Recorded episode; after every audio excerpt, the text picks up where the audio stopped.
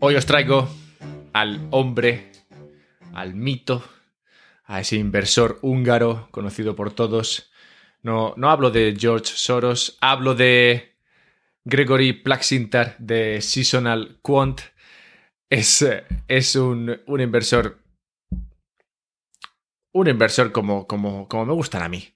De estos que, que se han creado a sí mismos, que empezaron con nada y ahora tienen, eh, gestionan varios fondos, uno aquí en España, como digo, el, el Seasonal Quant Multi Strategy, un fondo en el cual se, se dedican a invertir en estrategias en materias primas que digamos, son neutras en el sentido de que no dependen de que el mercado suba o baje, sino que pretenden lucrarse, haga lo que haga el mercado, a través de la inversión en diferentes contratos de futuro o en el mismo contrato de futuros a diferente vencimiento.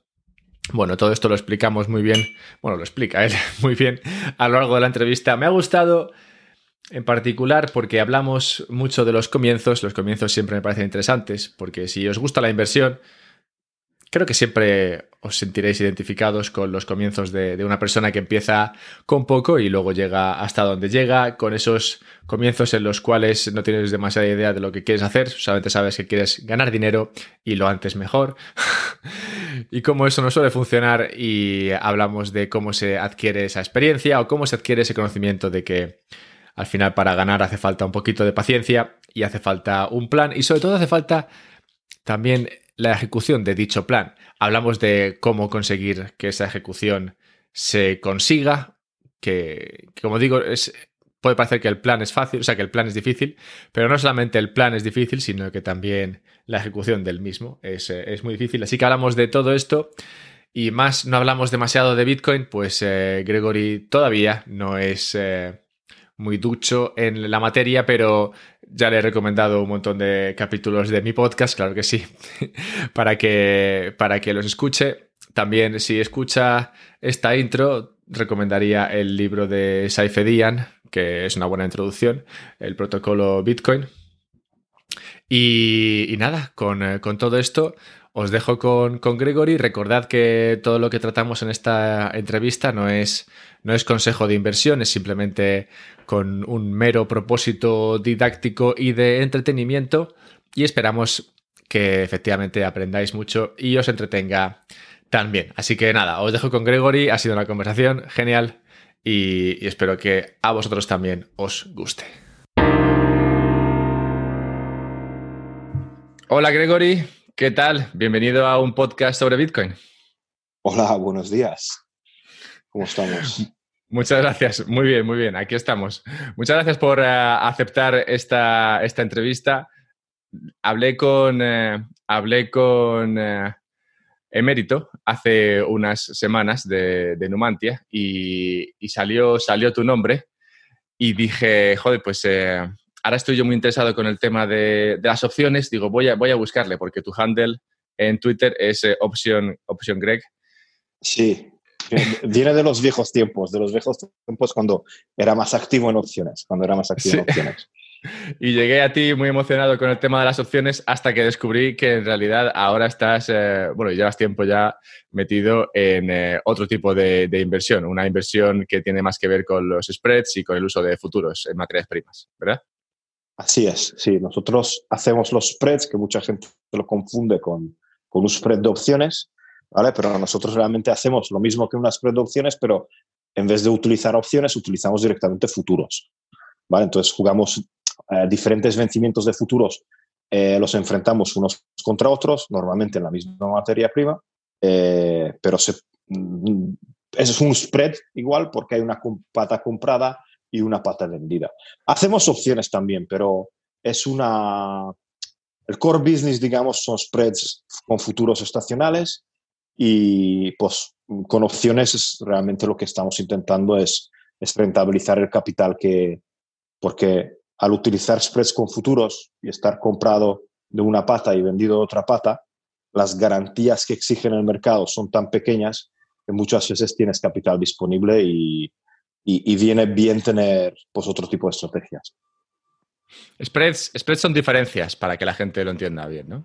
Sí, es un diferencial de entre dos productos altamente correlacionados.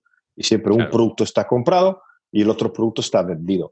Se podría hacer eh, diferencia entre cualquier tipo de producto, pero ahí ya dejaríamos de, de, buscar, es decir, cualquier producto que tiene una correlación se podría hacer una diferencia, pero a mí no me gusta, a mí me gusta que haya una correlación también física detrás, ¿vale? Es decir, eh, pues un maíz o un trigo de Kansas contra un trigo de Chicago, por ejemplo, ¿vale? Es decir, compras uno y vendes el otro, o, o cuando hablaríamos de, de, maíz y soja, ¿no? Hay una relación entre los dos porque se plantan en el mismo tiempo, se planta en la misma zona de Estados Unidos y, y siempre, siempre tiene que haber correlación y desde mi punto de vista siempre tiene que tener algún sentido esa correlación. Ya, ya llegaremos a cómo, cómo alcanzaste este, este, estilo de inversión, pero he visto en otras entrevistas que has, que has dado que esto no fue tu primera, tu primera idea, ni fue tu primer intento de ganar dinero en el mercado. Entonces, quería preguntarte, porque seguro que hay muchas personas que han intentado ganar dinero con bolsa, con mercados financieros, y, no lo han conseguido y lo han seguido intentando posiblemente o no, y no lo han conseguido, pero tú lo has intentado de varias formas durante mucho tiempo y por fin has encontrado una estrategia en un mercado que, que te permite, como tú comentabas, batir al mercado. Entonces te quería preguntar si podías describirnos esa sensación cuando, cuando por fin dijiste, esto lo puedo hacer y puedo ganar dinero regularmente. Esto es distinto a cuando igual en el pasado gané dinero de, fortuitamente, pero no, cuando, cuando alcanzaste, cuando te diste cuenta de que este tipo de estrategia de inversión funcionaba, ¿qué, sentiste? Hombre, alivio. Básicamente porque toda, toda la vida o desde hace mucho tiempo buscas, te, te gustan los mercados, eh, buscas batirlos, eh, no lo consigues, pierdes, pierdes dinero o a lo mejor no pierdes dinero, pero pierdes muchísimo tiempo, que yo digo que es, mucho dinero, porque mucha gente le dedica miles de horas al mercado y pierde dinero, y aunque lo multiplicaría con, con el dinero de lo que cobra una señora de limpieza, ya, ya sería rico, ¿vale? Las horas que ha dedicado al mercado. Y ahora no digo que todo el mundo se vaya a limpiar, pero, pero más o menos la relación ¿no? de, de tiempo y dinero. ¿Y qué sientes? Sientes una, no sé, yo siento una tranquilidad. ¿Por qué? Porque además, eh, de cuando consigues algo, es un efecto positivo ¿no? para, para, el cerebro porque por fin has llegado. Además es una cosa, lo mío, que eh, debido a que trabajamos estacionalidades y además en materias primas, en producto que consumimos todos los días, dices, ¿puedo tener un año malo? Sí, en el trading es normal tener un año malo, pero debido a las estacionalidades se repiten cada año, tienes el año que viene para volver a intentar hacerlo. Entonces, tu objetivo es no reventar tu cuenta. ¿vale? Decir, no, no, ponerte a cero, porque si no, el año que viene, como no tienes capital, no podrás ir a por. Entonces, de ahí, eh, yo creo que el alivio vino ahí, que has encontrado algo que se repite regularmente en el tiempo y te da oportunidades de, de, de, de ganar dinero. De ganar dinero sí. Y eso para mí fue una, una tranquilidad uh, y, un alivio, yo diría eso. Y, feliz, y feliz, hombre, cuando, cuando realmente estás en un negocio donde el 95% o el 98% no son capaces de, de, de, generar dinero para sobrevivir, porque ya sabes que las cifras son estas. Se dice que el 90% pierde, sí, pero el resto, el, el 8 o 9% está en break-even, que se llama, el, está a la par. ¿Vale? Es decir, realmente la gente que gana dinero en el mercado para, de forma regular para poder decirle que, que, que se, se que, es decir, que genera dinero suficiente para vivir, eso está entre un 1 y 2%. ¿Y cuánto Entonces, tiempo tardaste en darte cuenta? ¿Cuánto tiempo tardó? ¿Cuál, cuál, cuál fue el periodo entre empezar ese tipo de estrategia y darte cuenta de, oye, esto en realidad funciona? Eso es, es realmente interesante porque te das cuenta cuando yo empecé en 2009 con este tipo de estrategias, 2008-2009, eh, luego estuve dos o tres años y luego me monté la empresa en Estados Unidos, la gestora en Estados Unidos, y me fui a Estados Unidos a, porque tengo un muy buen amigo mío de Chicago. Y creo que el punto de inflexión fue cuando me senté con su padre, que trabajó durante bastante tiempo en lo que se llama la PIT de la carne. Eh, Y cuando estábamos hablando de, diferenciales de vacas, porque él era especialista en vacas, uh, en vacas y en terneros, y cuando estábamos hablando de que tú, el diciembre, el diciembre, abril o el diciembre, febrero, por la época tal, sigue funcionando igual, digo, sí, sí, sí. Ah, no, porque nosotros lo, lo tradear mucho y, es una spread que... Y luego empiezas a hablar con él de, alguna, de alguna otra spread como, como puede ser una spread de granos, porque a lo mejor no es su mercado favorito, pero te das cuenta, pero espérate que tú hace 15 o 20 años hacías, lo mismo. Dices, sí, sí, sí, sí, nosotros. Y entonces te das cuenta, digo, creo que he encontrado algo que es bueno. ¿Por qué? Porque si este tío que se ha jubilado con 50 y pico años eh, y ha hecho una vida y ha mantenido una familia de este negocio, pues digo, y yo hago lo mismo, no sé cómo lo encontré, pero hago lo mismo que ellos, pues parece que es, pues, es un edge, que digo, una ventaja sobre el mercado, lo, lo, que son los pre-trading. Entonces ahí, ahí es donde encuentras que dices, creo que estoy por el buen camino. ¿Por qué? Porque tú no has encontrado una estacionalidad alcista o, o no has encontrado, perdona, un típica gente de ahora, ¿no? Llevan cinco años en mercados y, y, son los más chulos del mundo. ¿Por qué? Porque ganan dinero de renta variable. Sí, hombre, ahora ya se han pillado alguna bajada porque en marzo tuvimos alguna guapa, pero hasta entonces todos los resultados que ellos han tenido no son relevantes. ¿Por qué? Porque en un mercado alcista, jugar a la alza, es que, no sé, cualquiera no, pero la mayoría de la gente lo puede hacer. Entonces, no me vengas que tienes un track record de 5 o 6 años diciéndome que tú, tú eres el mejor del mundo. Yo, dime dos o tres ciclos, vamos a verte un ciclo alcista, un ciclo bajista, un ciclo de volatilidad baja. Y entonces, eso es lo que yo vi muchas muchas veces en el mercado que, que, que todo cambia y, y, la gente que antes existía luego ya no existe. Yo llevo mucho tiempo. Si, si miras mi, mi, mi nick de, de Xtrader, creo que es del año 2000, X 2003, creo. ¿Vale? Yo, yo he visto a mucha gente, muchas estrellas, ¿eh? que las estrellas ya no están. Y, y, y, eso es, yo creo que la diferencia, o eso es, eso es donde encuentras el punto que dices, me encuentro con gente que hace muchos años hacía esto, yo hago esto, no me he inventado nada nuevo, no es un Bitcoin, uh, y, sigo y, se puede batir los mercados.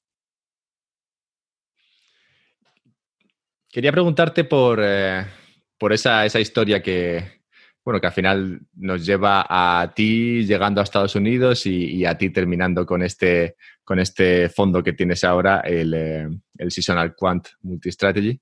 Pero claro, todo esto empezó en Hungría, en Budapest, entiendo. No, yo, yo, yo he vivido 15 años en España. Pero naciste en Hungría, ¿verdad? Nací, nací en Transilvania, nací en Rumanía, nací en, uh, en Cluj, ¿vale? Que es, eh, que es una... Actualmente está en Rumanía, ¿vale? Pero con mi familia he vivido en Hungría y luego nos hemos mudado a España. Yo estudié en España, hice la carrera de Administración y Dirección de Empresas, eh, trabajé de todo para poder pagármela, porque además como extranjero eh, no he tenido posibilidad, eh, hice la selectividad, pero claro, a mí me han dicho que es selectividad para extranjeros, yo pensaba que está algo hecho para extranjeros, ¿no? pero era para españoles que vivían en el extranjero. Entonces, como que no me han cogido porque hacer análisis sintáctico de texto y buscar sinónimos, digo, si entendería la palabra, a lo mejor buscar, te podría encontrar un sinónimo a la palabra. Recuerdo, recuerdo muy bien los, el examen, aprobé, aprobé las cosas que no necesitaban, eh, digamos, idiomas, que eran matemáticas, física y creo química, química, pero claro, no me cogieron, entonces tuve que ir a una privada. Y mi familia no, mi familia no, es, no, no, no, es, no tiene mucho dinero, bueno, no han tenido mucho dinero y tuve que ir a la privada porque no me han dejado eh, irme a trabajar, me han dicho que tú tienes que estudiar y así que me tuve que pagar una privada. ¿Y por qué fuiste a España? Mis padres conocían algo en España, querían un futuro mejor para sus hijos. Eh, yo por aquel entonces tenía 17 años, estaba bastante en, en una dirección, digamos, equivocada de la vida. Sí, me gustaba más la fiesta que estudiar. Y, y entonces cambiamos y, y, mis padres también, viendo la situación, la situación de entonces de Hungría, dijeron que para un mejor futuro para, para tu hijo, pues habrá que emigrar, ¿no? Entonces, creo que ayer estamos hablando en Twitter, ¿no? De la gente y yo he sido migrante, eh, he vivido como extranjero en otro país, sé que se siente, eh, sé que sienten muchos españoles que actualmente trabajan en Londres y con carreras y con conocimientos, sé exactamente lo que sienten porque eh, lo he vivido en mi propia pre, pero hemos migrado para, para digamos, eh, buscar una mejor oportunidad de la vida. Y España, pues conocí ahí mi madre una señora y dice, pues vamos a probarlo. Entonces yo acabé la carrera, entré a trabajar en aquel entonces en, en Bancaja, que se llamaba, en la caja de ahorros de, de, Valencia, de Alicante y de Castellón. Y ya está. Y ahí trabajando me tiré X años y siempre supe que eso no es lo mío. Yo quiero estar en la gestión. Ah, y entonces siempre estudiaba, estudiaba, estudiaba, estudiaba, lo intentaba, pasé por todos los mercados que te puedes imaginar y al final pues encontré, digamos, los spreads. Sí, porque sí, perdón, te iba a decir, he leído que, el primer, el primer eh, encuentro tuyo con el mercado fue todavía cuando estabas en Hungría, leyendo, bueno, el equivalente a la expansión y viendo, viendo, viendo cómo los números cambiaban. Sí, es que yo, la revista se, se, llama HVG, ¿no? Es una revista económica de aquí de Hungría. Y recuerdo que estaba en la, en, la cantina de, del instituto y claro, sin dinero, miras que los números varían. Esto, esto tiene, tiene que ser, esto, si compras ahí, vendes ahí, ganarás dinero. Yo lo tenía claro desde entonces, ¿no? El problema es que no es así de, no, es así de simple y por eso fue mi primer encuentro con, con, con, las cifras, con los números y entonces empecé a leer. Pero claro, hablamos del año 90 y pico, 94, 95. Entonces yo luego, y luego nos mudamos a, a España, yo me fui a trabajar de todo, es decir, yo recogiendo almendras, haciendo de todo, ¿sabes? Yo no tengo miedo de trabajar. Y, y sé que mis, mis primeras, no sé, 300 o 400 mil pesetas que teníamos eh, ahí en la sala de bolsa a, invertir, a invertir. Y, y, bien. Hombre, el resultado fue bueno, que al final te quedaste a cero, pero bien. Eh, pero por lo menos experiencia cogí. ¿Cuál fue, ¿Cuál fue tu primer estilo entonces? ¿Comprar simplemente bolsa? yo, me tiré, yo me tiré por el análisis técnico. Por aquel, por aquel entonces triunfaba bastante una plataforma que se llama Metastock. No sé si has oído hablar de ella. Metastock era... Intentamos programar nuestros primeros sistemas automáticos.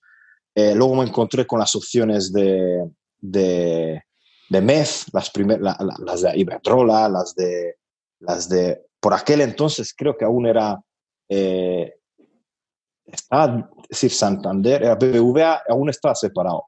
No era, no era Banco Bilbao Vizcaya Argentina, sino eran por separado, hace mucho tiempo. Y, empecé a pillar de todo, eh, sin estilo, con poco conocimiento y muy atrevido. ¿vale? El resultado, supongo que lo puedes sacar, eh, fue, digamos, que se podía ganar dinero rápido pero perderlo aún más rápido. ¿vale?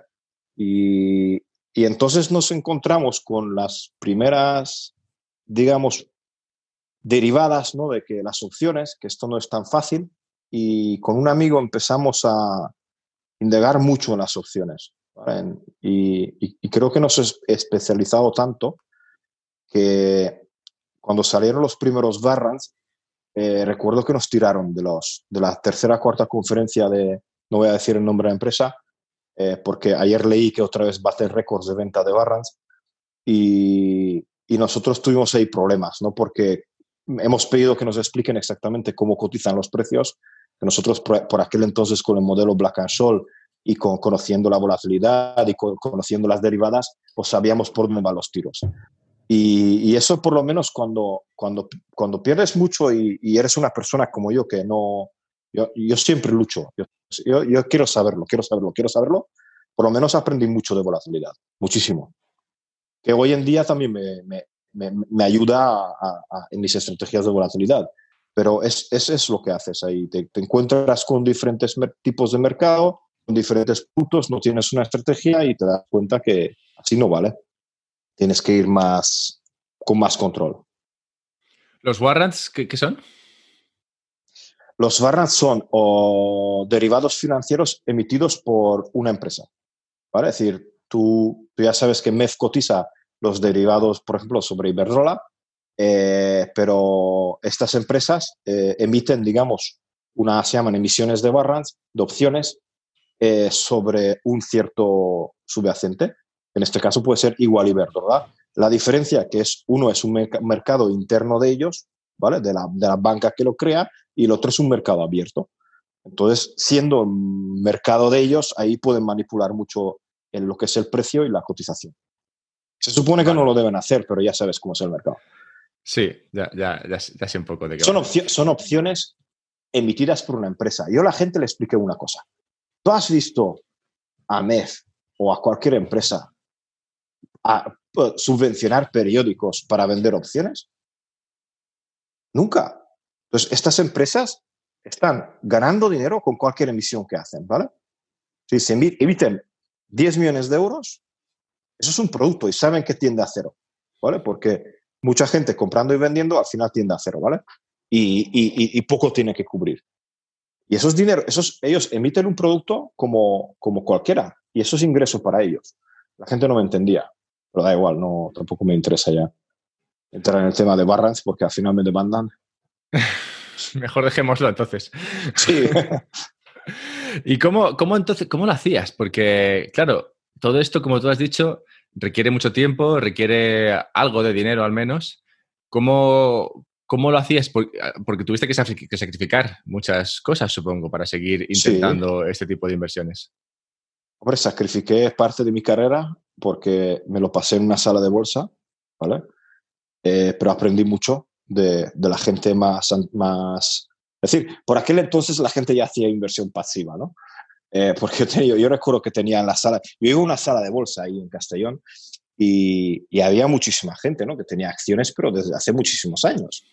Y, y, ahí aprendes mucho. De la gente mayor se aprende mucho. Si sabes escucharlos, se enrollan mucho, como yo, pero, pero si sabes escucharlos y tienes tiempo, pues aprendes mucho de ellos. Y, y, y psicología inversa y, y cuando, cómo, cómo actuar en frente a crisis. Y yo aprendí ahí. Imagínate que por aquel entonces aún operábamos por teléfono. Había una chica que cogía el teléfono, llamaba y te pedía precios y tú decidías si tal, si no, si vendes. Era, era la, la antigua forma. Muchos jóvenes de hoy no, no van a conocer ese tipo de, de operativa porque, porque, te digo, se hacía aún por teléfono. Y, en sala de bolsa, yo, yo, me, yo me tiré ahí en sala de bolsa pues casi la mitad de mi carrera. Cuando hablas, cuando dices en sala de bolsa, ¿te refieres eh, cuando trabajabas con Bancaja? No, no, no, no. Eso fue durante mi época universitaria. Vale. Cuando en vez de ir a la universidad, me iba a una sala de bolsa que se llama, que era un sitio donde habían pantallas, veías las cotizaciones, ¿vale? Y habían dos operadores que les dabas un boleto, ellos te llamaban por teléfono a la mesa de trading y te pasaban tu orden. Eso es sala de bolsa, eso no sé cómo explicártelo. Era un, un sitio físico donde, donde, habían cotizaciones en tiempo real.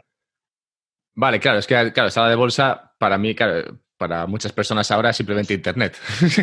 eh, por aquel entonces estábamos muy al principio de, de Internet. eh, yo recuerdo, gente que aún queda ahí, ¿no? El, eh, Cárpatos, sí, Cárpatos, y estábamos con, con, leyendo sus análisis y con el botón F5, ¿no? De actualizar página. Y había un señor encargado de, aprieta, aprieta, está F5, F5, F5, porque ni siquiera existía la actualización automática de la página, ¿vale? Eh, entonces, mm, sala de no existía lo que hay ahora.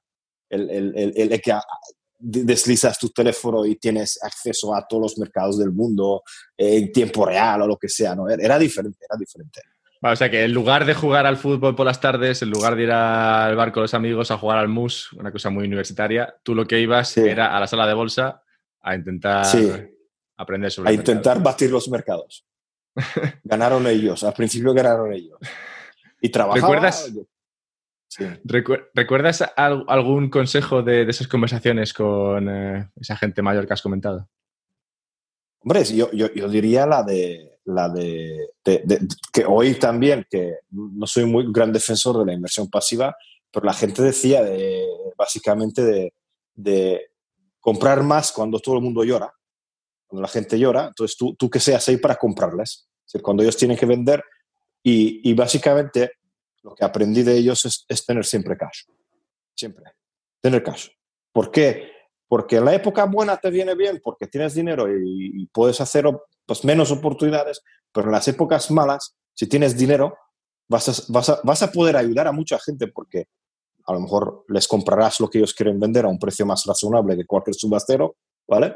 Pero, pero tienes muy buenas oportunidades. Entonces, lo que aprendí de ellos es esto. Entonces, mucho tiempo he trabajado y, hoy también intento, pues, pues, gastar menos de lo que, de lo que, ingreso, de lo que ingreso y, siempre tener dinero disponible para cualquier oportunidad.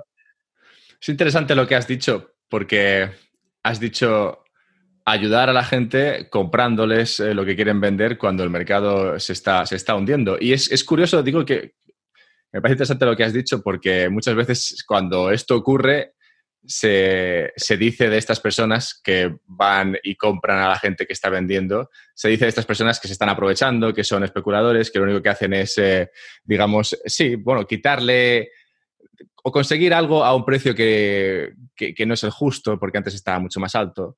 Pero en realidad no, en realidad es lo que tú dices, les, estás ayudando porque no hay un mercado. Y tú estás a si, tú, si, tú, si tu vecino, tu amigo te pide que, mira, no tengo dinero, tengo que vender mi coche y si no el banco me lo quita y tú se lo compras o lo que sea, dentro de dos años a lo mejor tu amigo vuelve y, vuelve a comprar tu vehículo o su mismo vehículo o se lo puedes arrendar. Entonces yo digo, esto es, eso es ayudar. Yo, yo a ver, yo, nosotros en España hay un problema gordo y en Europa, toda Europa, eh, y Costolani siempre lo he dicho, porque ya sabes que Costolani es un compatriota mío, eh, que él es un especulador. Yo soy un especulador. Pero el problema es que en Europa la palabra tiene condiciones negativas. siempre dice que especular es negativo. No, especular es aprovechar, situaciones o estar en buenas situaciones y, poder estar ahí y, y, ofrecer a otros una oportunidad que un subastero seguro que lo haría mucho peor que, que yo, ahora no subastero, pero un banco es mucho peor que te quite el coche del banco que se lo tengas que dar a un amigo o la casa o lo que, tú, lo que sea, ¿vale? O, o, o, o el típico Rolex o, cosas que tienen algo de valor, ¿vale? Tú te lo llevas a una casa de estas de, de, de empeños, lo hace mucho peor que a lo mejor un amigo, ¿no? Sí. Digo yo. Sí, pero eso que tú dices, que, que existe esa connotación negativa de esa persona que, es, que espera, que tiene dinero y que espera a que la gente esté vendiendo para comprarlo, como si fuese algo malo, cuando en realidad, si esa persona no estuviese comprando, los que están intentando vender o no podrían vender o tendrían que vender mucho más abajo. Así que es, me parece interesante eso que has, que has comentado. Gracias. Mira, a mí aquí, pues aquí, aquí, en Hungría, aquí en Hungría yo tengo un amigo que se dedica a subastas, ¿vale? Y siempre decía, no, pues vamos a poner dinero y, vamos a subastar un montón de casas y nos quedamos con las casas. Digo, pero serán de bancos, ¿no? No, no, no, es que la gente está dentro y luego los tiramos. Y es un negocio redondo porque puedes conseguir a 30%, 30 una vivienda. ¿Y sabes qué le dije? Que no me interesa este tipo de negocios. Porque lo veo malo. Es decir, lo, lo, veo muy negativo, pero si, si una persona te pide y tú estás ahí y saben que a lo mejor pues, tú te dedicas a comprar, a vender y estás siempre en el mercado, pues es diferente que, que yo coger la hipoteca al banco y luego tirar a la persona que hay dentro. Decir, son, no sé, eh, son pensamientos que tienes con como cómo hacer dinero y, y a pesar de, de, que me llamen especulador, pero por lo menos tengo, sé lo que quiero hacer y sé lo que no quiero hacer. Sí, es, es verdad que si bien el primer ejemplo me parecía totalmente ético y moral, el segundo igual no tanto. O sea que es una cuestión. Es, una, cuestión, es una cuestión. Es una cuestión delicada, pero aún así me, alegra, me alegra que haya sacado ese, ese, punto. Vale, pues entonces tenemos, tenemos que durante la carrera y después de la carrera estuviste probando distintos tipos de inversión, estuviste ya empezando con el tema opciones. Así llegamos a, 2009. Antes de 2009, ¿recuerdas algo que no fuese análisis técnico y que intentases? No. para mí era, análisis técnico. Yo tuve un parón ahí de cuatro o cinco años por unos negocios que hicimos con la familia, pero siempre que miraba y me acercaba al mercado era por análisis técnico.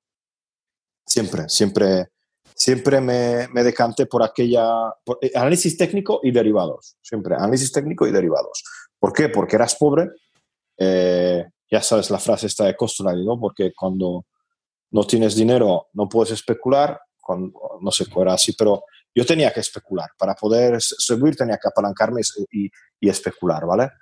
Eh, la idea cuál es? Que siempre miraba derivados financieros y, siempre a, través del análisis técnico, ¿vale? Desde mi punto de vista, eh, pues ha sido un error, ¿no? Porque, porque realmente me ha demostrado luego en mi carrera que no, hoy en día no miro mucho los gráficos y no miro mucho las líneas y no miro mucho todo lo que en aquel entonces hacía, creo que no hago nada de ello. Es, es, eh, es difícil este tema. Te quería preguntar, te quería preguntar qué opinas sobre lo siguiente. Tú, claro, tú empezaste, te lo pregunto esto porque yo me siento muy reflejado, ¿vale? Tú empezaste con el tema de la inversión allá por años 2000 o así. Y, empezaste con, técnico, con, derivados, como dices, porque, claro, se empieza con muy poco dinero, entonces tienes que intentar apalancarte un poco para poder, eh, digamos, sacar alguna rentabilidad interesante. Y, claro, y luego pasan, digamos que pasan esos 10 años en los cuales, 10 o 15 años en los cuales has estado, bueno, probando cosas y demás. ¿No te parece esto te lo comento porque es un problema que yo también tengo. ¿No te parece que si, hubiésemos decidido, oye, mejor es invertir un poquito y, eh, dejarlo a largo plazo en algunas acciones, igual, eh, no sé, 15 años después la cosa habría ido mejor que si hubiese, hubiese tenido una, pequeña cartera, la hubiese invertido apalancada, lo hubiese perdido todo, otra vez y otra vez y otra vez y otra vez. ¿No te parece que habría sido mejor? ¿Por, qué? ¿Por qué esa necesidad que yo también la tengo, porque esa necesidad de buscar eh, la, inversión que bata al mercado, que venza al mercado. Porque eres joven, eh, crees que eres mejor que todos, ¿vale? Que tú puedes. Eh, y, y porque quieres subir rápido, ¿vale? Y eso no existe. La inversión es aburrida. La inversión lo que tú requiere tiempo. Y contestándote la pregunta, si hubiera comprado, bueno, por aquel entonces ni existía uh, Google, creo, porque eso es 2004, ¿no? Google o por ahí. sí, puedes haber comprado Amazon, eso sí. O Amazon sí, pero yo qué sé, tío, libros por internet, vaya, negocio más chungo, tío, ¿sabes? Eh, ahora lo digo en broma, ¿eh? Sí, sí, sí, vaya negocio más chungo, se ha convertido, después de una separación bastante fuerte, sigue siendo uno de los millonarios del mundo, ¿vale? Eh, totalmente de acuerdo. Pero, a ver, ¿qué, qué, qué educación financiera existía en, por aquel entonces en España? Nada. Es decir, estaba comprar pisos porque los pisos nunca bajan. Yo no llegaba a comprar un piso porque tanto dinero no tenía, pero ese era el lema, ¿eh? Comprar pisos porque nunca bajan Y, y, los plazos fijos. E, eso era, eso era, eso era eh, y vale, perdón, no voy a decir la cultura hombre, yo vivía en España, entonces yo conocía más. En Hungría tampoco había mucha cultura eh, financiera, yo creo que en toda Europa no, porque sabemos que existen los ingleses, los alemanes que tenían distinta, distinta educación financiera. Pero vamos a ver, yo, yo lo, que, lo que hoy tenemos y lo que hoy, como hoy educamos a nuestros hijos, o por lo menos lo que yo intento educar a mi hija, ¿no? De, de, de intentar pues, que, no gaste, que, no se compre todo lo que ve, que no, es decir, intentar cambiar es, es muy pequeña aún, pero estamos jugando cosas estas de inversión y, y, y, al menos me ve a mí, ¿no? Porque estoy todo el día en casa. Y me dice, ¿tú, tú, tú, tú qué trabajas? Digo, pues inversiones. Intentas, intentas explicárselo. Hombre, ha entendido las vacas y los cerdos, pero otra cosa no, pero lo que te digo, no había. Y entonces, y creo que la ansia. Y hay una cosa muy, muy curiosa que realmente todos queremos todo ya. Eso es una, un, un, problema de la mente, ¿no? Que, que, yo quiero ya todo. Entonces, lo que el mercado y los derivados y, y además, otra cosa muy importante, toda la industria de educación de trading se monta es exactamente en ese factor humano. Tú lo quieres ya. Y entonces ellos te venden la ilusión de que lo puedes hacer y, y, es la misma ilusión que tú y yo, porque tú has dicho que también tenías el mismo sentimiento, que, pensábamos que lo podemos hacer. Y es que te da, te da una, digamos, te da un alivio, ¿no? Decir, no, es que yo si hago esto voy a hacerme rico rápido. Eso no existe. Hacerte rico rápido es tener un negocio como tenía Escobar y rápidamente haces dinero, ¿vale? Pero es que en el trading eso no existe. Y la gente, la gente no, no, el factor de esperar y, trabajar y, pensar y, y, esperar que tenga frutos, esto no, no, no, no, no, no, rápido. ¿Por qué crees que todo el mundo hace intradía? Sí, es lo, es, es lo fácil y supongo que es, eh, bueno, lo fácil. Sí, es lo fácil porque es eh, a lo primero a lo que llegas. Luego, cuando llevas más tiempo, lo empiezas a ver eh, diferente. Gracias. La verdad es que me ha parecido muy buena, muy buena respuesta. Al final, sí, es la experiencia la que te aleja de, de, esa, de esas ideas o de esas primeras aproximaciones al mercado. ¿Fue, ¿Te influyó algún mentor en tu vida? Eh, no, no, no, te he escuchado, ¿verdad? ¿Me puedes repetir ah, la pregunta? Sí, he leído en una entrevista que um, recomendabas a gente que quisiera meterse en mercado de inversión que si podían encontrar un mentor les iría mejor. ¿Tú has tenido algún mentor en tu vida? Por desgracia, no, no muchos. No, no, no, no, creo que no. No, más, más que mentor, he crecido con, durante muchos años he estado con el chico este que te he dicho de, Estados Unidos y, más que mentor, nos hemos mentorado unos a otros y, él, él, venía con una experiencia familiar de traders, ¿vale? Y, eso yo creo que, nos, que le ayudó mucho a él y me ayudó mucho a mí. No, no, no he encontrado, yo, yo, y eso es automarketing, ¿no? A mí me encantaría encontrar un mentor como yo hace 10, o hace 10 o 20 años, ¿me entiendes? Que, sí que sabía de mercados.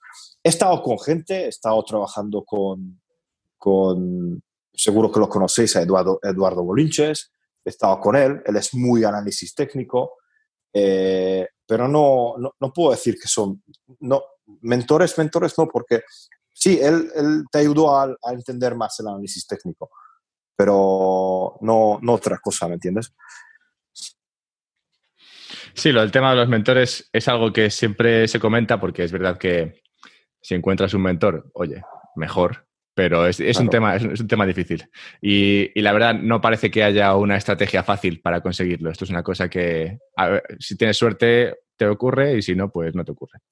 Una cosa que sí que te ocurrió a ti y que lo hiciste tú fue el blog de opciones, bueno, opciones y ahora ya un poco un blog de todo, que se llama Call y Put, que empezaste hace más de 10 años ya y sigues, oh. sigues publicando en ese, en ese blog. ¿Qué, fue lo que te llevó a, qué fue, qué fue lo que te llevó a crear un blog?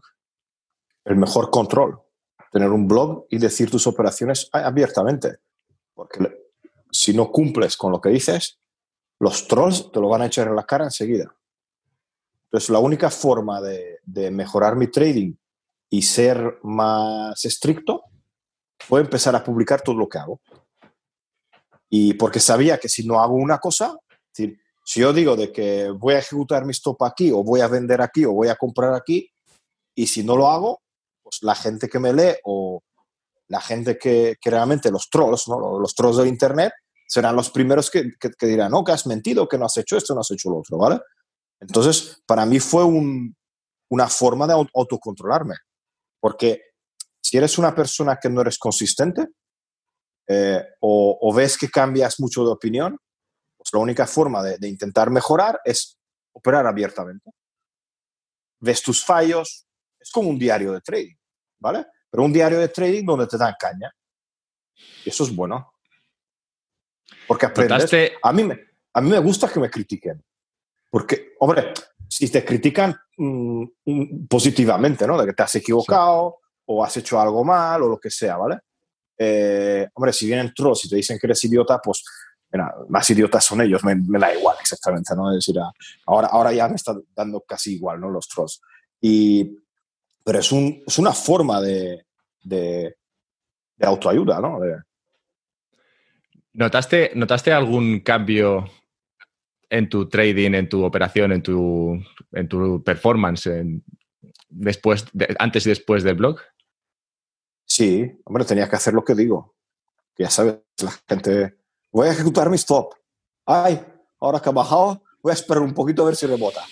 ¿Vale? Y, no, esto no, eso no existía, ¿no? Entonces, tenías que cumplir y eso, eso te, te, hace mejorar mucho, ¿eh? te hace mejorar mucho. Tenías que cumplir con, tu plan, que en el trading lo más difícil es que la gente, uno, que tenga un plan de trading y dos, que lo cumpla, porque la mayoría de la gente llega a hacer el plan de trading, ¿no? Es decir, bueno, primer plan de trading, quiero ganar dinero, vale, esto ya lo sabemos, es punto cero. Punto dos, te haces el plan de trading, lo que sea. Tres, hay que ejecutarlo. Y, y donde falla la gente es la ejecución. La ejecución y seguimiento, ejecución y seguimiento. Y, para mí el blog, pues a mí me, me, mejoró mucho, luego empezó a, tener dos o tres amigos que, que le interesaba mucho lo que hacíamos, eh, tradeábamos juntos y, creces mucho, creces. Y, cuando, digamos, hay más gente involucrada o, ves que hay más gente interesada, tú también trabajas más, investigas más. Me recuerdo los primeros días que veía yo estas finalidades, yo, yo pensaba que eso es el santo grial ¿vale? De, ver fechas fijas donde, donde hay que comprar y vender y luego te das cuenta que eso no es tan fácil. Hay mucho más, hay mucho fundamental detrás, hay mucho... Y eso te hace crecer, ¿no? Y cada día creces más y estudias más y más, más. Y hoy en día hago lo mismo. O sea que la responsabilidad del tener el blog, la responsabilidad del, eh, oye, esto es lo que voy a hacer y que sea público para todo el mundo, te ayudó a cumplir con esa segunda parte que es difícil, si la de ejecutar lo que has planeado. Y, solamente, solamente siendo mejor ejecutor ya mejoró tu performance. Claro. Eso dice mucho de, lo difícil que es, eh, que es el trading. Sí. Pero tú, tú imagínate si todo el mundo hoy tendría que publicar sus cuentas de trading. A todo el mundo de Twitter, a todo el mundo de Twitter. Vale, señores. Muy fácil. Vamos a, vamos a poner ahí encima de la mesa toda la cuenta de trading. Enseguida desaparece. es que rápidamente. ¿Por qué? Porque una cosa es predicar y otra cosa es hacerlo. Exactamente. Y, es, y, es, y esa es la diferencia. Y cuando empezaste ¿tenías eso en mente? ¿Tenías en mente esto me va a ayudar? No, yo, yo, no, es que yo he empezado porque, porque me he dado cuenta de que no sigo mi plan. Entonces digo, ¿cómo, cómo hago un blog, tío? Y ahí lo publico y, tendré que seguir mi plan. ¿Por qué? Porque, porque si adelante de la gente intento ponerlo y expresar mi opinión, pues, al, menos tengo que cumplir con lo que digo. Y me ayudó, y me ayudó a reflexionar mucho. Y luego me ayudó mucho mm, ideas de la gente, que cuando estás eh, solo a veces tienes una visión miope, ¿vale? Eh, cuando hay más gente y empieza a leerte, la gente empieza a opinar y ves que hay otra gente que sabe de opciones o sabe de, de mercados, por, pues, digamos, aceleras tu curva de aprendizaje. Y, pero, pero no lo sabía yo. ¿Qué, qué va? ¿Qué sabía yo por aquel entonces? Lo único que sabía que, que hacer un Iron Condor pensaba que eso es bueno. Y que, ay, qué bien, mira, eh, si, mira qué, qué, qué, guapo este gráfico, que si se queda el precio ahí en medio vas a ganar dinero. Y al cuarto ajuste cuando estaba negativo me daba cuenta de que madre mía, esto, esto, esto, el que más dinero ha ganado es mi broker. El broker siempre gana. Sí, es como la banca, sí. ¿Y te, ha provocado o has, pensado alguna vez que pueda ser un problema el hecho de que tus eh, stops y tus precios de compra de entrada en mercado estuviesen públicos? ¿Puede hacer esto que te, front, que te o algo? Que lo hagan yo también sé hacerlo, yo también sé engañar al precio. ¿Vale? Es decir, no, y hoy en día, eh, ahora la gente me dice, no, es que hablas mucho y eres muy abierto y, publicas muchas operaciones. Y yo, joder, pero la gente te va a copiar, que me copien, es decir, que me copien. Me refiero, que, lo hagan, ¿no? A ver, eh, a veces no hay tanta profundidad en el mercado, pero hay estrategias para coger profundidad, ¿vale? Eh, en los spreads eh, son un poquito diferentes los spreads, pero lo puedes hacer. Pero, no sé, a mí este tema a mí nunca me ha, me ha supuesto un problema compartir lo que hago. Y compartir el precio y compartir la idea y compartir, ¿por qué no? ¿Me entiendes? Si, si, si mucha gente no hubiera compartido artículos y libros, pues hoy yo no podría saber tanto de spreads de lo que sea ahora. ¿Y cuándo, cuando empezó? ¿Cuándo empezó mm, el fondo que llevas ahora, Seasonal Quant eh, Multi Strategy? ¿Cuándo, ¿Cuándo nació? Se nació hace tres años en España, ¿vale? Pero yo llevo haciendo lo mismo hace 10 años en, Estados Unidos, ¿vale? Pero debido a que muchísimas... Nosotros, y el Estados Unidos es un fondo con más volatilidad, eh, no es tan multiestrategia como el de Europa y, es, más, es más agresivo, ¿no? Entonces, con, con mi compañero Víctor, queríamos hacer algo en Europa. ¿Por qué? Porque hemos visto que la gente es muy reacia de abrir cuentas en el extranjero. Eh, ya sabes que se inventaron el modelo S720, la gente no quería hacerlo, bla, bla, bla, y al final decidimos y, y yo en Estados Unidos también hago lo que se llama las cuentas gestionadas. Y hacer cuentas gestionadas o gestionar un fondo, eh, hay una ventaja muy grande de, gestionar un fondo. Cuando el dinero está todo en un bote, es mucho más, digamos, más eficiente gestionarlo que cuando está el dinero en cuentas separadas. ¿vale? Entonces, eh, la idea del fondo lo teníamos, hemos empezado con una cuenta eh, en Estados Unidos de medio millón de dólares para replicar, es decir, para un bote más grande, para replicar lo que es eh, un fondo y realmente te digo que, que, es, es, así, es decir, llevamos 10 años de experiencia en Estados Unidos, 3 años de experiencia ya en Europa, es decir, de experiencia, 3 años de, de fondo abierto con track record en Europa, eh, con unos ratios que inclusive me han sorprendido a mí. Si yo pensaba que, es que si nosotros tener un, un, una volatilidad por debajo del 10% con productos derivados, eh, hay gente que nos ha preguntado cómo lo hacemos. Pero como está auditado, yo digo, mira, eso es realidad, eso es lo que hacemos. Y entonces en estos fondos, tanto el americano como el, como el europeo, usas la estrategia de, spreads eh, estacionales, materias primas, ¿verdad? Sí, el core business es esto. Lo, único que ampliamos siempre porque somos multiestrategia y, y entonces siempre haces alguna estrategia, pero lo que se tiene que entender de nosotros, que eh, como me preguntaste al principio, ¿por qué? Pues al principio siempre, siempre quieres pegar un pelotazo y subir mucho, ¿no? Eh, nosotros en el fondo estamos totalmente al, contrario del típico trader que quiere pegar un pelotazo. Nosotros tenemos muchísimas estrategias pequeñas que buscan un rendimiento pequeño como hormiguitas. Y esas estrategias todas que te vayan añadiendo al fondo, intentamos que haya descorrelación entre las estrategias y y la filosofía del fondo y la filosofía de nuestra inversión es esta, es decir, poquito a poco, ¿vale? Cuando éramos jóvenes lo que queríamos es comprar un futuro y forrarnos. Pues ahora nosotros no hacemos esto. Y otra cosa muy importante del 99,9% de nuestras estrategias, no buscamos direccionalidad en el mercado. No, a nosotros que suba o que baje el maíz o los cerdos, no nos afecta, porque nosotros miramos la diferencia entre entre un, entre un producto, entre, entre, los distintos vencimientos del mismo producto o entre distintos productos. A nosotros que es, es que es totalmente diferente la filosofía que llevamos ahora.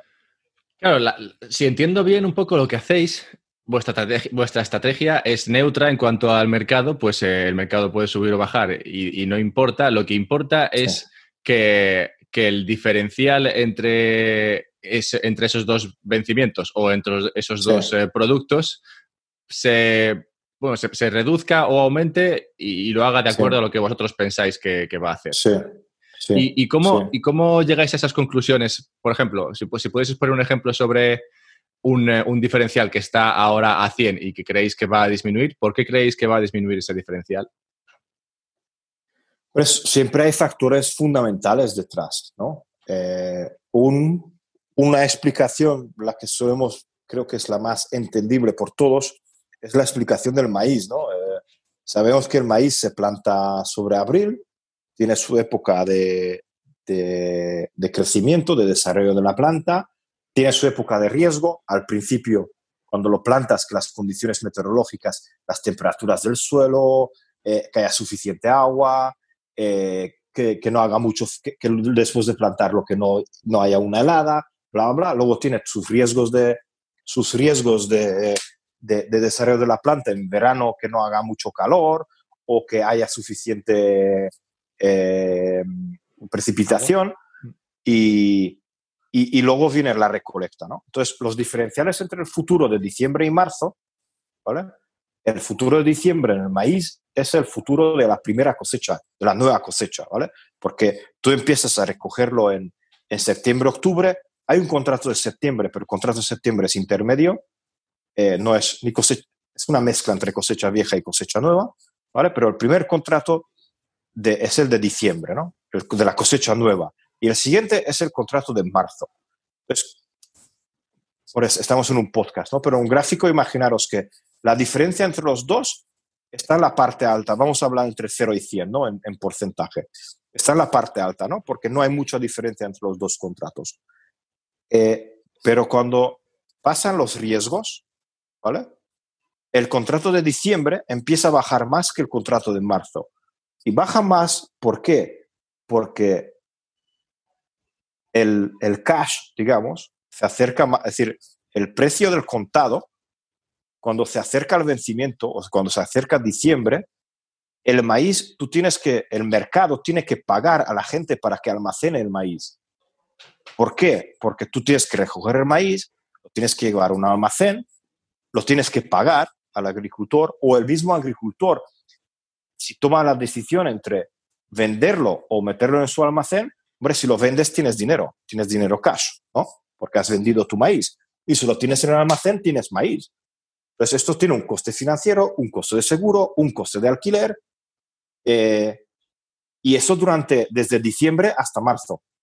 Si el contrato de diciembre no cotizase por debajo del contrato de marzo, todo el mundo vendería su cosecha y compraría un contrato de futuro de marzo. No sé si me entiendes. Sí, sí claro, porque el que, el que tiene, el que tiene el, o sea, hay costes añadidos durante esos tres meses, enero, febrero, marzo, que es, que, es, que, es, que es el trigo que estarías comprando, tiene que valer más dinero porque durante esos tres meses ese trigo, o ese maíz, perdón, tiene que estar en algún sitio. Y estar en algún sitio cuesta dinero, porque esto no, no, se puede guardar gratis, ya que hablamos aquí de toneladas y toneladas de, de maíz. Entonces es normal que ese, que ese maíz a tres meses más, eh, más adelante sea, sea, más caro que el maíz que, es, que, que viene, que, te le darían ya.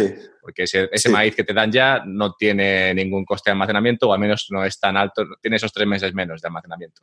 Entonces, a ti cuando, cuando... Otra cosa que quería decir también es, has hablado de los riesgos del maíz, en el, durante el verano y durante la primavera cuando se plantan. Claro, esos riesgos son altos porque no sabes cómo va a ser la cosecha. Entonces, supongo que durante esos meses esos, esos futuros que supongo que todavía... ¿Cuándo, ¿Cuándo, se crea el futuro para diciembre? ¿Se crea ya en...? normalmente, un año, normalmente un año antes. Cuando vence, ya, ya aparece el siguiente. Y al principio entiendo que serán muy volátiles, ¿no? Hasta según van pasando esos riesgos. al principio, esos dos contratos, hombre, por supuesto, la gente sabe que habrá esa diferencia y no cotizan uno al lado de otro, ¿no? Claro. Pero la diferencia entre ellos, debido a que los comerciales no empiezan a cubrir, y los productores no empiezan a cubrir, el diferencial es más pequeño. ¿vale? Y luego, cuando viene la volatilidad, como no se va, no se va a saber cuánto vamos a tener de la cosecha nueva, es decir, solo son estimaciones, porque ni siquiera se ha plantado, o se ha plantado y aún la planta se está desarrollando, sí. ten en cuenta que cuando, cuando hay un riesgo, por ejemplo, una, una sequía, ese diferencial se puede inclusive llegar a invertir que el contrato de diciembre valga más que el marzo. ¿Por qué? Porque el que tiene necesidad de maíz y sabe que hay poco maíz en el mercado, está dispuesto a pagar un sobreprecio y dice, yo ya me lo almacenaré para mí. ¿Por qué? Porque si tú eres un productor tienes 10.000 cerdos, tú dices, dame el maíz a mí, yo pago de más, pero yo quiero tenerlo en mi almacén. ¿Por qué? Porque el día de mañana, si hay, hay un shortage, hay una falta en el mercado, yo tengo que darle de comer a mis bichos. ¿Por qué? Porque esos comen un montón al día. Entonces, el mismo mercado se invierte, ¿vale? Se, invierte. ¿Por qué? Porque, porque hay un riesgo de que habrá maíz o no habrá maíz. Y ahí está la, cuestión de saber, nosotros analizar eh, cuánto de grave es la sequía, cuánto, cuánto producen los otros países, eh, dónde está la sequía en Estados Unidos o en, o en Latinoamérica o lo que hay, y entonces ver que cuando se estrecha el mercado, ¿vale? tiende a cero y luego otra vez esperamos que, se vuelva a la normalidad, pues eso es el análisis fundamental que nosotros hacemos, que es muy importante. ¿Y cuándo os interesáis?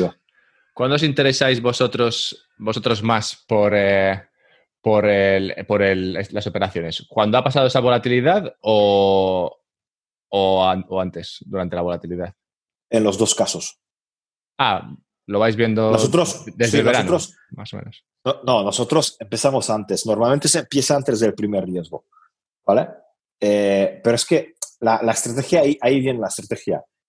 Tú sabes que va a haber riesgo, ¿vale? Pero hay muchos años que no pasa nada. Entonces tienes, decides entrar o ves cómo cotiza el mercado, ¿vale?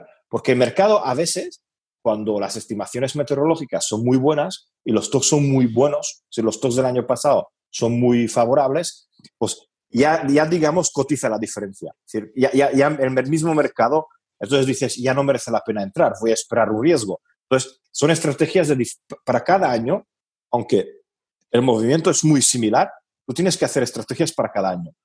Y hay estrategias donde entramos ya en febrero o en marzo, y hay estrategias donde entramos solo en, en junio o en julio. Depende del año, depende de cuánta producción tengo, depende de las estimaciones de si es año, eh, si, si, si, el efecto dominante es el niño o la niña, eh, si, si, si, la producción está fuerte en Latinoamérica, eh, si, si, hemos tenido riesgos durante la cosecha en Latinoamérica, si los chinos que prefieren comprar Estados Unidos o comprar Latinoamérica. Hay muchos factores, ¿no? ¿Cómo es la demanda de carne en Estados Unidos? A, cuánto cotiza, ¿A cuánto cotiza el crudo? A cuánto cotiza la gasolina, porque ya sabes que hay una correlación entre, en Estados Unidos metieron lo que es el RBOB, que al principio era el 5%, ahora ya es el 10% de etanol. Y el etanol se hace, eh, es decir, el biodiesel se hace de maíz. La mitad del maíz que se produce en Estados Unidos se quema. Entonces, no solo tengo que mirar cuánto comen los cerdos sino, y cuánto se exporta, sino eh, cómo está el etanol, cómo está, cómo está la producción, qué son las tendencias del mercado, seguirán subvencionando el etanol, no lo seguirán subvencionando. Hay muchos factores que mirar, ¿vale? No, no, es, no es tan fácil. fácil no creo que no creo que, piense nadie que es, que es fácil, porque además las materias primas, como tú dices, claro, al final eh, beben de muchos, de muchos factores. Y, y, en resumen, te quería decir entonces, así para, cerrar un poco la idea de inversión, porque yo creo que se, entiende fácil cuando compras acciones, porque dices, bueno, yo he comprado a 10 y he vendido a 20, he triunfado. Pero en, este, en este caso, vosotros, digamos que lo, que intentaríais es, imagínate que ese diferencial, creo, si, si lo digo mal, me, lo corriges, ¿vale? Pero tenéis ese diferencial entre, entre dos contratos, digamos, dos vencimientos del mismo contrato, el que hemos usado, por ejemplo, el del maíz, y ese diferencial se vuelve muy grande por las razones que sean, en ese momento vosotros creáis vuestra operación, que sería comprar, por ejemplo, comprar eh, diciembre y vender marzo, con ese diferencial grande, contando con que ese diferencial se estrechará y entonces eh, le ganaréis dinero. Sí. ¿Esa es un poco la idea? Sí, es. Sí. O sea que, claro, vosotros, eh, digamos que os parecería interesante la, la operación cuando creéis que el, riesgo que, existe, que el mercado se está mostrando no es, no es tanto y, al final se va, se va a volver a la normalidad, ¿no? Algo así. Esto, y luego está el, eh, el componente estacional. ¿Y el componente, estacional es que todos los años se planta, todos los años se recoge y todos los años muchísimos agricultores tienen que vender más maíz en, en cerca del cuando, cuando recogen, ¿por qué? Porque tienen su cuenta de crédito agricultores de agricultura y tienen que pagar al banco, ¿vale? Entonces hay un efecto estacional de venta. Entonces sabemos que ellos cuando plantan pues cubren el 30%, luego cuando va evolucionando cubre otro 30%, entonces vamos con el flow de mercado y sabemos que ese movimiento es, a ver, no en la misma día y en la misma fecha del año, pero se, se, hace casi en el mismo periodo del año. Y eso es lo que nos da a nosotros la ventaja, que nosotros todos los años en las materias primas casi ocurre lo mismo. Entonces, no solo buscamos que haya una desviación y jugar en contra de la desviación, que se llaman estrategias de regresión a la media, ¿vale? sino también buscamos la estacionalidad, eh, es decir, el componente repetitivo de los agentes, no de los especuladores los llamados comerciales en este mercado. Es decir, un productor de maíz pues tiene que vender futuros, ¿no? Para cubrir su cosecha. Y él lo hace antes de plantar, o una parte antes de plantar, una parte después y otra, una tercera parte se deja hacia el final, o es la parte especulativa que se suele llamar, ¿no? Que, con esa parte en juego, por si acaso sube el precio. Nunca sube, pero, o muy pocas veces sube, pero da igual. Eh, porque los, los grandes comerciales o los grandes productores en Estados Unidos también a veces son los grandes especuladores de ese mismo mercado, que, es, ilógico, pero lo hacen, ¿no? Ah, entonces, tú ahí lo que buscas es un, es un factor repetitivo. Y eso es lo bonito de este, de, este tipo de estrategias. Pequeño recordatorio, espero que os esté gustando esto. Pequeño recordatorio que es gracias a el Patreon que consigo sacar adelante estas entrevistas. Es gracias a, las donaciones que me llegan a través del Patreon que puedo dedicar tiempo a prepararlas, que puedo dedicar tiempo a buscar a las personas, que puedo dedicar tiempo a entrevistar a las personas y luego a editar todo esto. Así que muchas gracias, ya sabéis que este podcast funciona gracias a vuestras donaciones. Podéis donar a través del enlace que está en la descripción. Es el enlace a la página de Patreon, donde por, eh, por una cerveza al mes conseguís que este podcast siga funcionando y que pueda seguir creando contenido. Así que muchas gracias porque de verdad se necesita y ten en cuenta que si puedes hacerlo, estarías pagando también por aquel que, le gusta escuchar esto, pero no puede, no puede pagar porque no tenga dinero o lo que sea. Así que si estás en posición de hacerlo, muchas gracias. Y entonces no solo buscamos que haya una anomalía, sino también buscamos la normalidad. Y, y, esto lo suelo explicar muchas veces, que tú cuando estás en un mercado, tú cuando estás en los dos primeros meses de trading, ¿vale? si cogemos un contrato de crudo actual, hablaríamos de septiembre y octubre de crudo, eh, la mayoría de la gente que está ahí son algoritmos, bancos de inversiones, bla, bla, bla. Ahí es muy difícil encontrar una ventaja. ¿Por qué? Porque juegas contra los mejores del mundo. Pero cuando tú piensas en una estacionalidad y te vas a seis, ocho meses fuera de mercado, tú te encuentras, por supuesto también hay especuladores por ahí, pero ahí te encuentras con las grandes compañías que tienen que cubrir su riesgo. Porque lo que se tiene que entender que en el mercado de materias primas, a pesar de mucha especulación que hay, eh, hay agentes financieros como puede ser Nestlé o como puede ser Repsol o como puede ser grandes empresas, ellos necesitan este mercado. Ese mercado está creado para ellos para cubrir riesgos. ¿Vale? Es decir, Repsol no se puede permitir que voy a extraer crudo y yo que sé a qué precio lo venderé. No, Repsol sabe que va a extraer X crudo y tiene que cubrir esa producción de crudo, vendiendo contratos de crudo, ¿vale? Pero él sabe que hay, hay una diferencia entre que él lo extrae o qué producción tendrá en el año y él cubre todo el año, tú, cubre las ventas de todo el año. Y luego él ajusta estas ventas de todo el año. Pues si tú eres capaz de tener estrategias donde esos comerciales están, ten en cuenta que ellos no buscan precio, ellos buscan cobertura y a ti te pagan por coger, por coger su riesgo, ¿vale? Porque él, él, viene con riesgo al mercado, se cubre. Tú le coges ese riesgo y él te paga por coger ese riesgo. Ahí ya no, luchas contra otro day trader para ganar un céntimo al mercado, sino realmente das una contrapartida. Y ahí es donde, desde mi punto de vista, está la ventaja del mercado. Porque no luchas por ganar. No sé si me entiende. Sí, sí, sí, claro, porque tú estás, tú estás participando con eh, aquellos eh, otros participantes del mercado que no, que no son meramente especulativos, sino que son, eh, gran parte de ellos al menos, son productores. Claro, son productores, son pues lo, que, lo que has comentado. Puede ser Acerinox con el acero, puede ser Repsol con el petróleo, puede ser Nestlé con, con, con, lo que sea y el que se dedica al cacao, el cacao. ¿Y no te preocupa que, que, que otros inversores institucionales se, acerquen a, esas ventanas y, digamos, eh, vayan quitando o, arbitrando las posibles ventajas que, vosotros obtenéis hoy día? El mercado es grande, todo el mundo estamos ahí. ¿Vale?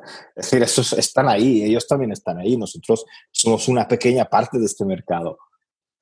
Hay mucho volumen ahí. Tú te, vas, a un, te vas a un mercado de cacao, pues ahí ya, y hay volumen por ahí y se está moviendo. Pero eso es, a ver, todo lo que yo estoy contando lo estoy contando tan abiertamente porque eso no es un secreto, eso no es un, claro. un una fórmula que me, un algoritmo que me he inventado esta tarde y, posiblemente funcione. ¿vale? Esto, esto es así desde hace muchísimo tiempo. Y la, grande, la gran banca esto lo hacía, es decir, eh, los grandes beneficios de la gran banca provienen de ahí. Las mesas de trading de Goldman Sachs, de, de, de, las mesas de trading de Repsol o de cualquier estas, es que están haciendo este, porque ya sabes que las, las grandes empresas tienen su mesa de cobertura y su mesa de trading. Porque cuando tienes un montón de gama o un montón de, de, de, de producto, tú puedes especular contra él. ¿vale? Entonces tiene sus mesas de trading.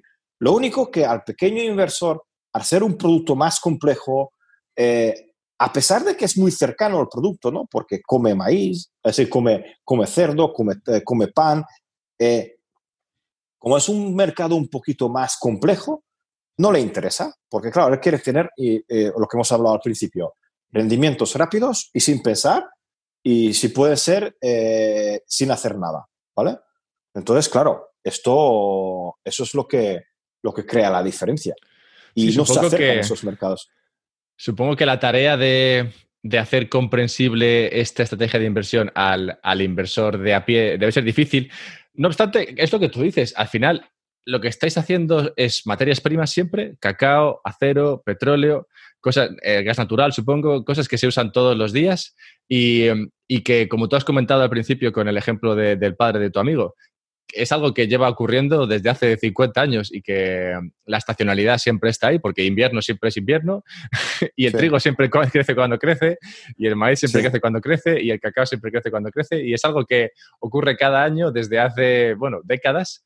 O sea que, en, cierto, en cierto modo, es, eh, es bastante más regular y bastante más, eh, yo diría, seguro que, muchas otras cosas, porque, por ejemplo, ves... Eh, las acciones, las empresas que funcionan hoy día no son las que funcionaban hace 20 años. O sea, Telefónica, Santander, todo esto que en los 90 parecía que era, o los 80 era un gran negocio, hoy día están muertos. Y, mm. y quién sabe si dentro de 20 años Amazon estará, estará muerto también, no lo sé. Pero, pero lo que está claro es que el maíz seguirá creciendo durante la primavera, el verano y se recogerá en otoño lo que siempre solía decir o suelo decir que no he visto ninguna materia prima quebrar, pero ahora ya tengo que poner una coma hasta ver el crudo en menos 40, ¿vale? Eh, eh, Quería preguntar por ese, por ese ejemplo, porque ese ejemplo... Las cosas cambian, las cosas cambian, ¿sabes? El ejemplo del petróleo es, hice, hice, hice un capítulo, hice un podcast muy cortito explicando Ah, bueno, pues sí, ese, ese, ese, capítulo, si no lo habéis visto, esto para mis oyentes, ese está en el, en el Patreon para, para, los que, para los que pueden contribuir. Pero bueno, en un pequeño capítulo hablaba sobre el tema del petróleo, porque la cuestión del petróleo cuando se puso negativo es un gran ejemplo de, de esa estacionalidad que hablabas antes y por qué algunos contratos tienen precios muy diferentes que los otros. Porque parece ser, al menos fue mi, mi, mi entendimiento de esta cuestión, que la razón por la cual esto se fue a negativo fue porque el contrato era sobre el petróleo americano en particular y que ese, y que ese petróleo solamente se podía almacenar, solamente se puede almacenar en algunos puertos en Estados Unidos y que cuando llegó el momento de, almacenar ese petróleo se decidió, oye, mira, no, no voy a meter más petróleo aquí porque los, los, que controlan esos puertos, digamos, que mm. decidieron que podían especular con el precio del petróleo si dejaban que si, impedían o ponían el precio muy caro para que ese petróleo se almacenase ahí. Entonces, claro, al final subió tanto el precio de almacenar el petróleo que, la gente vendía esos contratos a, cualquier precio, incluso, a, incluso pagando. Hmm. Básicamente yo creo que fue, si todo lo que has dicho es verdad, es decir, es muy diferente el, crudo americano al crudo europeo, ¿vale? Al Brent o, al, al, Dubai, al, que hay en Dubai, eh, o al ruso, porque, porque son más, más físicos, ¿no? Es decir, la entrega es en Cushing, Oklahoma, ¿vale? Pero te dan swaps contra, contra cualquier otro puerto donde puedes cogerlo. Si se podría entregar con diferenciales en otros puertos, pero creo que fue un cúmulo de, de, factores, ¿vale? Eh, básicamente podríamos decir que el crudo nunca venció en negativo, porque ya sabes que al día siguiente recuperó y acabó, creo que alrededor de 10 dólares. Eh, y fue un cúmulo de factores de comodidad por parte de algunos operantes. Eh, al día siguiente era el First Notice Day, donde tú tenías que cerrar todos tus contratos, ¿vale? Eso fue un jueves y el First Notice Day es el viernes, ¿vale? Y la comodidad de la gente les decía que puede mantener el contrato hasta infinito porque ya, ya lo rolará el último día. Y, se juntó, por ejemplo, inclusive el que mayor sorpresa mm, me dio a mí eh, fue Interactive Brokers. Yo estaba riéndome con un chico por internet de que la mayoría de las plataformas de trading están preparadas para un precio negativo porque salió la noticia que CME, debido al exceso de venta, porque había un exceso de venta de contratos de futuro, no había un exceso de venta de, de crudo. Había un exceso de venta de contratos de futuro. Sí, solo en el futuro, sí. Solo en el futuro. ¿Por qué? Porque eh, al día siguiente recuperó, acabó en positivo y el resto de los contratos ni se han acercado a cero, ¿vale? Eh, fue, fue un cúmulo. Y, a mí lo que me sorprendió es que Interactive Brokers no tenía la plataforma preparada para cotizaciones negativas. Yo pensaba que, que, que, el Peter Fieste, que, que, es un gran matemático y un gran pensador, el dueño de Interactive Brokers, ¿vale? Eso lo tenía contemplado. Y es que lo que pasó ahí, que mucha gente de repente se dio cuenta, salió la noticia, salió la noticia que se puede ir a negativo. Eso también ten en cuenta que este mercado está lleno de animales. Y me puedo imaginar que lo primero que hicieron es llevarlo negativo cuatro o cinco hedge funds. De, es decir, eso es, yo, yo no, me suelo meter en estos generales, pero el día que tendré mil o dos mil millones bajo gestión, supongo que lo haré, ¿no? Eh, vamos a ver, ¿cómo es, ¿cómo es llevar el precio a negativo? Pero tú imagínate, y cuando sale la noticia que algo se puede ir a negativo, significa que hay un volumen de venta bestia. Y eso lo tengo que romper, eso lo rompe, la gente lo rompe esto. ¿Por qué? Porque sabe, los que compraron menos 40, menos 50 y, al día siguiente eh, se pudieron cerrar a 10, eso han hecho dinero. ¿eh? Eso han hecho dinero. Aunque también es verdad que había, poca, había poca profundidad ahí, era difícil. Ahora, yo, yo, lo estaba, yo, lo estaba, mirando y me estaba reyendo, digo, esto es imposible, tío. Digo, esto, esto cómo, cómo lo hacen. Y, y, mira que ha pasado, eh, inclusive se está hablando del gas natural en Europa. En, el gas natural en Europa ya ha pasado muchas veces. Si miras el futuro del, de, creo que de, el de Inglaterra, ese ya ha cotizado es negativo. No es una cosa, no es, no es una, digamos, una, una cosa nueva. Se ha pasado. Y, yo, yo, recuerdo la llamada de un, de, de, un, de un banco diciéndome que eso es normal. Yo, coño, sí, ha pasado, lo van a dejar y ha salido la noticia que lo van a dejar que, que, que pase, que ocurra, y ya está. Hablando de gas natural y de situaciones extrañas, ¿tú conoces la historia del hedge fund Amaranth? Hombre, yo me he leído el libro, es uno de los mejores libros que hay en el mundo. El, el cowboy que. ¿Cómo es? Uf, no, ah, el teléfono está. Eh, hay un libro de la verdad, sí. Hunter, es, sí. es, uno de los mejores libros de, que recomiendo a la gente que se lo lea, ¿vale? Uh, sí, lo conozco, lo conozco y me, me, he descojonado muchísimo, muchísimo. Un crack. Pues, ¿Puedes contar esa historia un poco? Porque veo que tú eh, eres incluso más familiar que yo. Porque yo, la, yo he leído esa historia en el libro de More Money Than God, que habla de varios gestores de fondos uno de ellos siendo este. Sí. Pero no es, el, no es el libro que tú hablas. ¿Cuál es el libro que tú hablas? The Cowboy Who. Ahora te lo busco, ¿vale? Eh, espera que bueno, me mi ordenador. Luego, te lo pasaré si quieres. Sí, luego lo pongo en la descripción. El, el, el, cowboy que, que, que, tumbó a Wall Street o algo así, en una traducción rápida mía, ¿sabes? Eh, es un libro solo de él, ¿vale? Porque, porque de su historia y realmente ah, es, yo creo que es muy interesante de, de conocer el, el, cuando la gente y el control de riesgo falla en una empresa, ¿vale?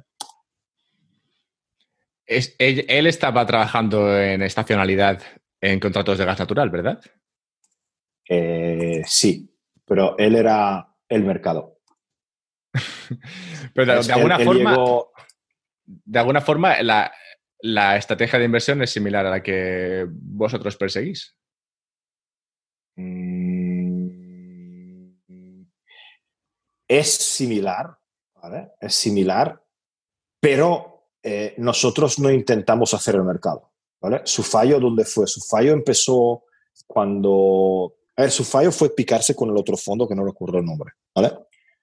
Eh, y su fallo fue cuando empezó a tener más del 80-90% del mercado. ¿Vale? Y, y, el problema es que cuando tienes el 80-90% del mercado y el huracán que tú estás esperando no está llegando, tú no tienes posibilidad de salir del mercado. Y si tus competidores saben que tú no tienes posibilidad de salir del mercado, tranquilo, que harán todo lo posible para romperte. ¿Vale? Eh, toda la historia duró creo que dos o tres años. El pique, inclusive reventó uno de los competidores suyos, se lo mató, porque tuvo suerte porque vino un huracán, ¿vale? Y entonces se salió con la suya, ¿vale? Eh, pero el problema de, ellos, de él fue que ya se creía invencible. Eso lo describe mucho, mucho el libro, de que él ya pasaba de sus jefes, pasaba del departamento de riesgo, no le interesaba nada, le decían que reduzca, inclusive se pasó, tío es listo, eh, en Europa no hay límites para el gas. ¿Vale? En Estados Unidos hay una regulación que tú no puedes tener más contratos o X% del open interest.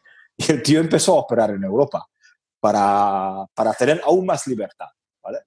Eh, le fue muy bien, vio muchos años, eh, muchos años con muchos altibajos, años con huracanes, años con problemas, años, años con calor, años con mucha producción y ha sabido surfearlo muy bien, ha hecho mucho dinero, se, lo ha, se ha creído que es Dios y, su fallo fue el, el, tamaño. El tamaño importa. Y lo ha reconocido y, y lo ha reventado. Es que han ido a por él, básicamente. ¿Cómo, cómo surgió ¿Cómo surgió la idea de comenzar a, a crear un, uh, un, fondo en lugar de gestionar tu, tu propio dinero? Hombre, uno, porque soy, es que, que para poder dar la, la, la, posibilidad a otros también, ¿vale? Para, para beneficiarse, porque mucha gente me ha llamado que me, le gustaría participar en el proyecto, eh, que le gustaría este tipo de gestión para diversificar su cartera y para tener un componente en la cartera que no tiene ninguna correlación con otros activos que tiene. Y por eso se creó el fondo aquí en Europa para dar mucha cobertura. Y luego también eh, en cuenta que mi capital es eh, realmente eh, pues, es más reducido y, y, entonces pues, la gestión es una forma de, también de, de, de, de poder ayudar a otros y beneficiarte tú, es decir, y cobrar por ello. ¿vale? Porque realmente eso es muy fácil. Nosotros si ganamos, cobramos dinero. Si no, mucha gente se ataca a los, muchas veces ataca a los gestores de fondos, ¿vale? Que no, la comisión fija que cobras, esto, bla, bla, bla. Digo, vale, sí, pero la comisión fija esta normalmente va al banco, al depositario y a los intermediarios, ¿vale? Tú como gestor realmente eh, vas a ganar si ganas dinero. Si no ganas dinero, no vas a ganar. Entonces, eso también es, es una forma de, de, de digamos, de, de, gestionar dinero, de hacer ganar dinero a ti y a otros, y tú, pues, pues de, tener otros ingresos debido a la gestión. Creo que he encontrado el libro, se llama Hedge, Hedgehogs. Hedgehogs, sí, sí, sí, sí. Sí, Hedgehogs. Luego, luego pongo el enlace sí. en la descripción. Sí, este, este y el de, el de Long Term Capital Management eso creo que es de, de lectura obligatoria eh, para todo el mundo que se quiera acercar a los mercados. ¿ves? Cuesta Porque... conseguir... Sí, son, son, grandes historias y, hombre, el de Long Term Capital Management ese es un clásico. Y sí, pero este de Amaranth igual no es tan conocido, pero también es, es, muy, es muy interesante. Um, ¿Qué tal? ¿Cómo es conseguir fondos para, para un... conseguir capital para un fondo? ¿Cuesta? cuesta? Difícil. Difícil. ¿Cómo, ¿Cómo, lo consigues? ¿O cómo lo conseguís? Hombre, nosotros todo lo que al inicio arrancas con tus amigos, con tus, con tus familiares, con la gente que confía en ti y, y luego es enseñar que, que, realmente lo que, lo que dices es lo que haces eh, y, y, y muchas llamar a muchas puertas, intentar explicar a mucha gente uh, lo que estás haciendo. Uh, mucha gente no te entiende, a pesar de que dice que sí, no te entienden. Luego le preguntas una cosa y te responde totalmente básicamente te das cuenta, cuando haces la pregunta de, la típica de confirmación, te das cuenta que muy difícilmente te han entendido, ah, pero nosotros eh, publicar lo que hacemos, ser transparentes, ser disponibles para preguntas, y, y, eso es como, como estamos creciendo. Eh, lo que hay que entender en el mercado de, de, gestión de dinero, de, gestión, es que los que más dinero tienen son los institucionales. Pero tú para un institucional, si no tienes 300, 400, 500 millones de euros bajo gestión, tú no eres una solución para un institucional. ¿Por qué? Por una institución que gestiona miles de millones de euros, eh, si quiere que realmente tú seas una parte de su, de su portfolio, te tendría que poner más, lo que más de lo que tú tienes en el fondo. Entonces tú tienes que crecer. Entonces nosotros ahora crecemos poquito a poco a base de conocidos, de gente que confía en nosotros, de, de, agentes que, que quieren diversificar el portfolio de sus clientes, pero no banca de inversión, sino family offices o gestores de carteras y, hablando con mucha gente, estar, y lo que te he dicho, transparencia y estar ahí y explicar, explicar, explicar, explicar. Y a base de rentabilidad también, ¿no? Porque he visto que lleváis, los últimos tres años han sido un 4, un 5 y un 11 o algo así, o un 4, un 5, un 10. Nosotros en Estados Unidos llevamos 10 años ganando dinero, todos los años. Luego te pasaré un extracto de, de aquella, de, de aquel fondo. Sí, es claro, con rentabilidad supongo que se, se, ganan muchos adeptos, entiendo. Sí, pero a ver, y aquí la gente yo le digo que la rentabilidad es importante. Sí, muy importante. Pero es mucho, es, para mí es mucho más importante la volatilidad con la que consigo esta rentabilidad. El riesgo con el que consigues esta rentabilidad. Eh, o, riesgo, ¿vale? El riesgo con que consigues esta volatilidad y la correlación que tengo con el resto de los productos. Porque en ningún momento me gustaría que alguien tenga invertido el 100% de su capital en, nuestro fondo, ¿vale? Porque sería absurdo, desde mi perspectiva como gestor, dejar que eso pase con un cliente, ¿vale? Porque yo, yo confío en la diversificación y confío que en las estrategias que no tienen, en las, en, las estrategias que no tienen nada que ver unas con las otras, ¿vale? Eh, y eso es lo que queremos transmitir, que nosotros correlación cero ¿vale? Cosa que no significa que nosotros no podamos perder dinero. Estar descorrelacionado no significa que tú siempre ganas. Y luego nosotros somos retorno absoluto. Nosotros intentamos ganar dinero en cualquier circunstancia de mercado. Y, eso es lo que la gente tiene que entender, que, que nosotros en una cartera somos una, una, una, una parte eh, una parte fundamental o deberíamos ser una parte fundamental. ¿Por qué? Porque, porque aportamos, reducimos la volatilidad de la cartera, aportamos correlación y aportamos retornos absolutos. ¿Cuál es, sabes, ¿Sabrías decir cuál es la volatilidad normal en un fondo de renta variable? 10 y X, por encima de 10 seguro. Y vosotros estáis alrededor de 7 o así, ¿no? 7 o 8, sí. Renta fija, tiene esa volatilidad. Es, broma, es broma, pero sí, la renta fija tiene esa volatilidad. Pero no somos renta fija, ¿eh? es decir, que la gente no se piense que somos un plazo fijo. ¿eh? Eh, no, lo único que son volatilidades, hay que mirar volatilidades.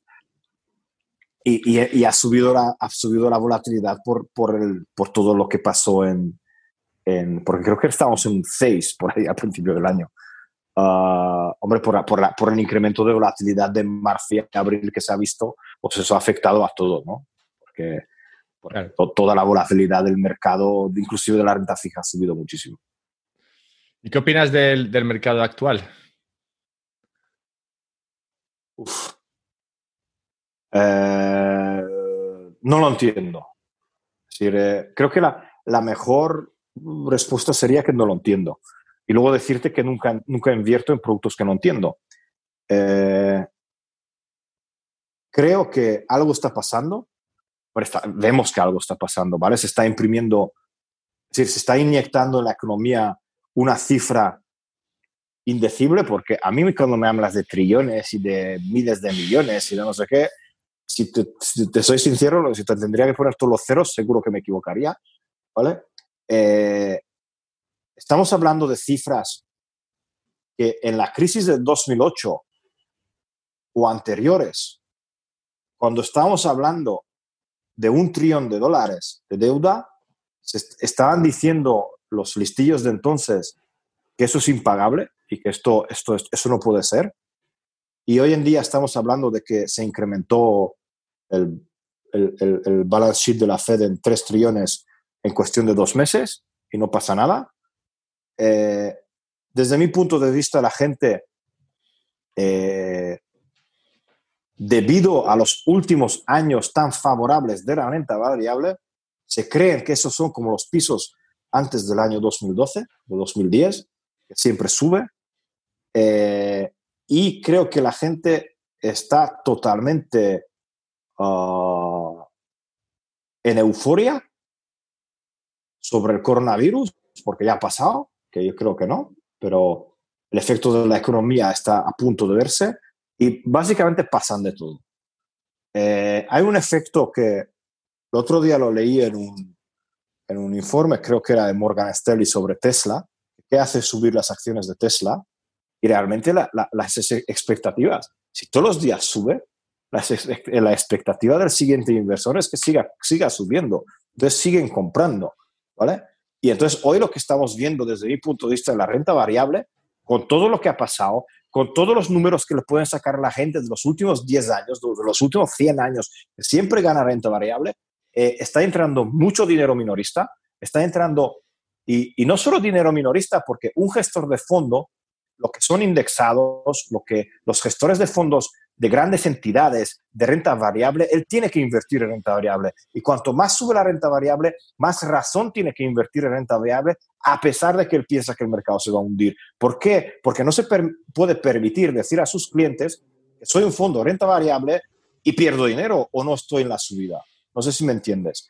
Eh, no, voy a decir, no voy a decir nombres, pero en España tenemos algún ejemplo que ya sabes que ellos solo, solo tienen expectativas de subida, subidas no tienen, pero da igual. Eh, entonces, estamos, en, una, estamos en, en un círculo vicioso donde todo sube, todo es positivo, ganamos dinero, pero realmente si miramos la economía detrás, yo no lo veo, no veo la justificación. ¿Qué va a pasar? No lo sé. No, no lo sé y no, no, no, quiero decir y no quiero pronosticar, pero para mí lo que ahora es absurdo. Es absurdo que, que las empresas no ganen dinero eh, y, y, la cotización suba. Es absurdo que, que la Fed compre eh, renta fija o bonos emitidos por Apple y Apple compre sus propias acciones. Si para alguien eso es subida de bolsa o, o generar eh, porque realmente las cotizaciones van bien cuando la empresa genera dinero y genera ventas y va mejor. Pero muchas de las, últimas subidas de renta variable, y yo no entiendo mucho de renta, renta variable, es la compra de tus propias acciones. El otro día salió la noticia que la Fed compró bonos de Apple y Apple con su cash está comprando acciones de Apple. Ah, y yo esto no lo veo normal. Y mira que me gusta Apple o me gusta a nivel de producto, Sí, yo te preguntaba por si, por si tú lo entendías, porque yo tampoco lo entiendo. Yo, no, yo, si quieres hablamos de cerdos, de cómo se crían, de qué mezclas comen y cosas. Esto, esto creo que lo entiendo, ¿vale? Eh, aunque a, veces tiene movimientos, los, a ver, lo que tienen que entender la gente que el mercado de materias primas también es un mercado muy loco. También es un mercado donde hay mucha especulación, pero al final al menos tiene un fundamento básico detrás, ¿vale? Eh, que es un producto final que se consume. Eh, pero volviendo a la renta variable, yo no lo entiendo. Y yo te digo, una, te digo sinceramente que ole los huevos que tienen algunos de estar 100% invertidos en renta variable. Porque es, es, es como tú subes una montaña la primera vez. Pues yo vas, vas poquito a poco porque no entiendes, no entiendes la ruta, cómo va, cómo va a llegar arriba o cómo lo hago. Y la gente va como los Sherpas que ha subido 44 veces el Everest. Sin problemas. Otra, hay que, joder, otra vez hay que subir el Everest, ¿me entiendes? Y es esto, es que yo no lo entiendo. Y hablo con gente y, y el problema es que, que son gente que, que gestionan capitales ya desde mi punto de vista. Y el problema, señores, no es el que cuando se gira al mercado tú vas a cubrir la cartera y, y, vas a poder defender tu posición. Mirad lo que pasó en marzo, un efecto embudo. Si todo el mundo quiere vender al mismo tiempo, no hay cotización para todos. Esto que decíamos antes, que cuando, cuando esto cae un 30 o un 40%, el que, el que viene y compra a los que intentan vender, de hecho, les está haciendo un favor, aunque sea un 30% más abajo. Sí. Y más te digo, yo, yo, yo soy más de volatilidad, yo opero volatilidad, no, no, es decir, una de las estrategias que utilizamos son volatilidades y a nosotros las volatilidades nos han ido muy bien y, y hoy en día estamos posicionados de, de, la misma forma que estuvimos posicionados anteriormente. Esperamos una subida de volatilidad, no tan fuerte como la, la anterior, ¿vale? Porque creo que va a ser una caída vamos a ver un repunte de volatilidad más fuerte, pero luego, luego el, el, mercado va a tener, se va a mantener con volatilidad, pero con volatilidad constante. Pero va ahora es que no hay, no hay ningún tipo de volatilidad ahora mismo. Hombre, es más grande que anteriormente. si, si, miramos el típico índice de VIX, ¿vale? antes estábamos hablando de volatilidades sobre 12, Ahora nos estamos manteniendo sobre volatilidades de 30, 30 y pico, 26, 30, porque la gente realmente, algunos sí que están cubriendo, ¿vale? Y si miras los puts lejanos, si miras las primas de los puts más lejanos, ves que, ves que hay, son, más caras. Es decir, la gente dedica, o por lo menos alguna parte de la gente dedica eh, algo de, su dinero a intentar cubrir la cartera. Una cosa que te quería preguntar de tema materias primas es eh, mm. si tú has visto o si, o si te preocupa o qué opinas de la tendencia natural de las materias primas a bajar en precio. Bueno, lo que esto me lo preguntó también hace alguien hace dos días. El incremento de la, de la productividad y de la tecnología, ¿no? Eh, ah, no, eso lo escuché en el, Sí, ya, sé dónde viene. Eh, yo creo que hay una tendencia de bajar ahora, pero a la larga eh, la tendencia es de subir. Eh, ten en cuenta que los cambios climatológicos uh, son mucho más radicales que hace 20 o 30 años, ¿vale? que eso va a influir muchísimo en la agricultura. ¿vale? Eh, cada vez somos más y cada vez más la población mundial o parte de la población mundial tiene acceso a, una dieta eh, con más proteínas y, eso hará que, el consumo de la carne aumente mucho, mucho yo creo que a, medio plazo, ¿vale? Podemos ver China, ¿vale? Con, consumen un montón de carne de cerdo y yo no estoy muy de acuerdo que a la larga las materias primas van a bajar. Yo creo que, que, las materias primas a medio o largo plazo van a tender inclusive a cotizar cada vez más, más, altas.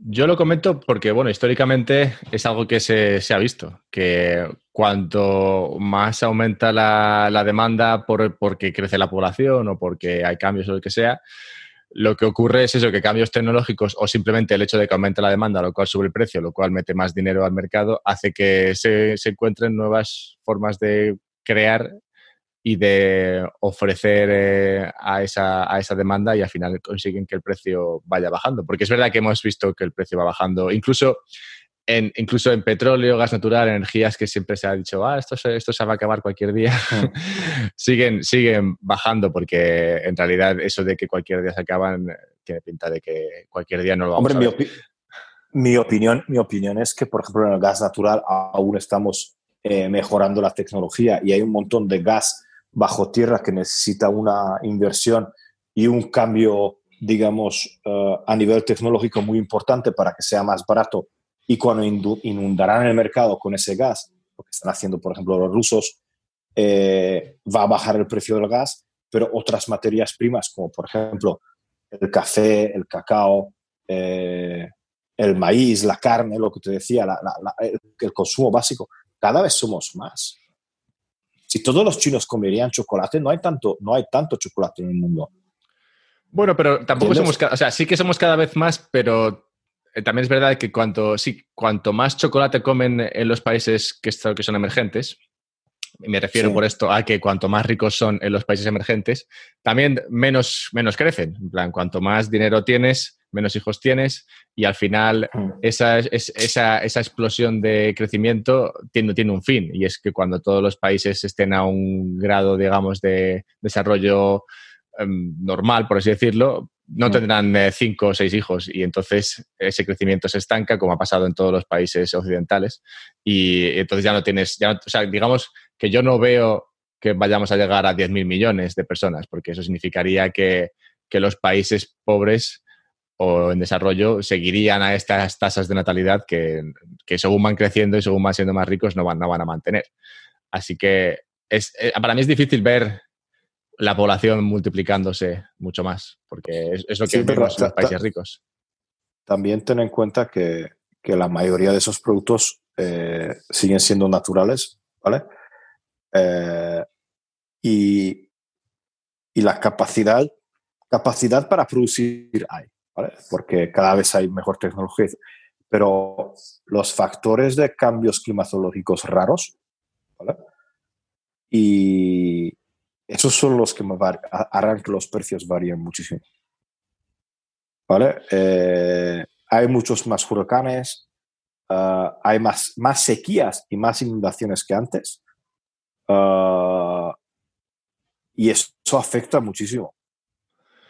Pero a pesar de ello, han seguido bajando los precios. O sea que tendrían que aumentarse esas crisis. Hombre, ahora sí, ¿por qué? Porque llevamos tres o cuatro años sin grandes problemas en ningún, parte, en, ningún lugar del mundo. ¿Vale? El último, la última gran sequía fue en el año 2012 en Estados Unidos. ¿Vale? Eh, este año han tenido algo de problemas, pero se ha solucionado. Hace dos o tres años solo estaba en California, eh, pero ahora, por ejemplo, están empezando más que sequías, inundaciones. ¿Vale? Porque llueve más de lo normal. No lo sé. Y esto también afecta.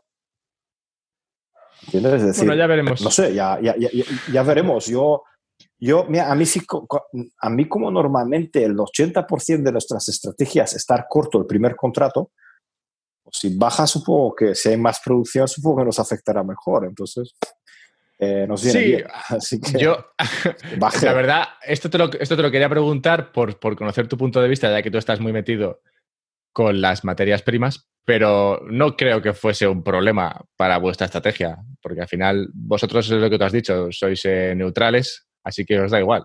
Y si el precio está a 1 o está a 0,50, da igual. O sea. Sí. Al final hay que almacenar. Si hay poco maíz o hay, mucho maíz, hay que almacenarlo. Y la, y la estacionalidad de cómo funciona, se llama estructura de mercado. ¿vale? Eh, realmente es un, viejo dicho, ¿no? Porque que los precios suben y los precios bajan, pero realmente los, el, spread es el que indica cómo está el mercado, ¿vale? Eh, el, diferencial entre los distintos contratos, debido a que mayoritariamente se está utilizando por profesionales, eh, es lo que te indica y eso es, eso es más estable que el precio. Mucho más estable que el precio. Y eso es spread. Y para ir terminando ya, un par de cuestiones así más de, más de cripto. ¿Qué opinas de, Bitcoin? ¿Tienes alguna opinión que compartir ahí? Ah, poco, poco puedo compartir porque he intentado entender este negocio o, este, o lo que es. Ah, por desgracia no lo he conseguido, ¿vale? Y creo que sería bastante eh, poco profesional de mi parte hablar de un tema o, decir una opinión que puede influir en otros sobre un tema que yo desconozco. ¿vale? No, no entiendo el Bitcoin, eh, básicamente no lo entiendo. Eh, creo que tengo algo de inversión en Bitcoin porque estaba probando una plataforma y he comprado unos Bitcoins, ¿vale? la plataforma de Revolut, y, y creo que y ellos tienen criptodivisas. Y básicamente es una cosa que yo no entiendo, no entiendo cómo funciona, he llegado a entender la utilidad de seguridad que tiene, ¿vale? Pero ya cuando me han empezado a hablar de, las minas de Bitcoin y, luego hemos llegado a la conclusión de que vale más energía eh, sacar un Bitcoin de lo que realmente vale, y que hay granjas en Ucrania que se dedican a crear bitcoins, yo ahí dije que, que esto a mí me supera. Y mira que tengo amigos que han hecho mucho dinero con bitcoin. ¿vale? Y, ya siempre hablamos de bitcoin, pero yo creo que bitcoin ha dejado ya de ser eh, lo que era antes, ¿vale? Porque ahora hay tropecientos mil criptodivisas. Y, y, yo tengo, tengo conocidos en nuestro grupo de trading, hay bastante gente que, que, ha hecho muy, muy, buen dinero con, con las criptodivisas pero no sé, yo no lo entiendo. Yo no. Y entonces no te puedo opinar, no te puedo decir ni bien ni mal. Eh, está bien, y a estas alturas del podcast ya no me voy a poner a explicarte, porque me podría tirar aquí tres horas hablando de, Bitcoin y de cómo, cómo en realidad eh, es distinto. Pero, pero no me quiero centrar en eso. Hay una cosa que sí te quería comentar, porque creo que para terminar con el tema cripto y luego otra cosa que es más particular, pero sí, te quería comentar porque hay otras criptos, como dices, que no, son como Bitcoin, o sea que es verdad que hay miles, pero en realidad como Bitcoin solamente existe Bitcoin. Pero hay una que es la, que está por detrás de Bitcoin que te sonará, que, es distinta, pero que se llama Ethereum y que su forma de funcionar la, equival, la equivaldría de alguna forma a, una materia prima. Pues eh, tú al final necesitas Ether, que es digamos, el, el, token que está detrás de ese blockchain, ¿vale? Necesitas Ether para poder hacer funcionar cualquier cosa sobre Ethereum. O sea que la gente demanda Ether para poder usar las plataformas, las aplicaciones, por así decirlo, que hay sobre, sobre Ethereum. Si lo, si lo quieres ver así, imagínate el, iPhone, las aplicaciones que hay en el iPhone, imagínate que necesitases un combustible para hacer funcionar esas aplicaciones, Google Maps y demás, ¿vale? Mm. Entonces tú tienes el, el, iPhone, que sería Ethereum en este caso, y las aplicaciones funcionando sobre Ethereum y que necesitan ese Ether para poder funcionar. De modo que hay una demanda de Ether continua para, como, como, simplemente como materia prima para que funcione el, eh, para hacer funcionar esas aplicaciones. Entonces, esto, hombre, todavía no hay, hay, mercados. Creo que mercados de futuros no sé si existe. Sí que, sí que hay de Bitcoin, en el CME sí que hay de Bitcoin, pero no sé si hay de Ethereum. Pero en el, en el futuro, no me extrañaría ver estos mercados de futuros sobre, sobre Ether y Claro, la estacionalidad no sé hasta qué punto sería relevante en este caso, pero porque claro, no, no, no, no sé qué elementos eh, afectarían a la demanda en diferentes momentos del año, pero seguramente algo, algo, algo se, vería y, lo, sería un poquito algo más parecido a lo que, a lo que tú haces en tu día a día. Yo, yo, te, yo, te, yo te soy sincero que a mí me gustaría hacer más de esto, voy a escuchar muchos de los podcasts que tú tienes. Eh, para indagar más en este tema, porque yo realmente, eh, partiendo de la época cuando, volviendo al tema de mi amigo y su padre y su tío que estaba en la PIT, ¿vale? Cuando se crearon o, empezó a funcionar muchos esos mercados, eh, los spreads, y aprovechar ellos la situación de que tienen información y, y poder arbitrar entre distintos productos, ¿vale? Ah, les ha dado una ventaja. Y creo que lo están haciendo muchos ya. Eh, es la arbitrar entre diferentes criptodivisas y más entre diferentes plataformas.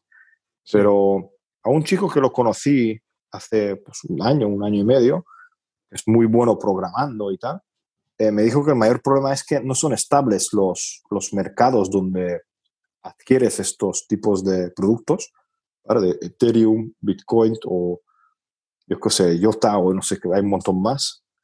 Y, y, eso entonces me ha tirado un poquito atrás porque lo que estamos hablando con él, que, ok, que nosotros montamos sistemas de arbitraje o sistemas de creación de mercado o sistemas de cualquier cosa, ah, porque inclusive yo tenía un conocido que tenían, tenían eh, eran, digamos, granja de, de Ethereum, creo, hacían muchos, muchos, muchos, muchos bitcoins, muchos, muchos criptodivisas, entonces, pues dices, se, podría montar ¿no? un arbitraje sobre ello.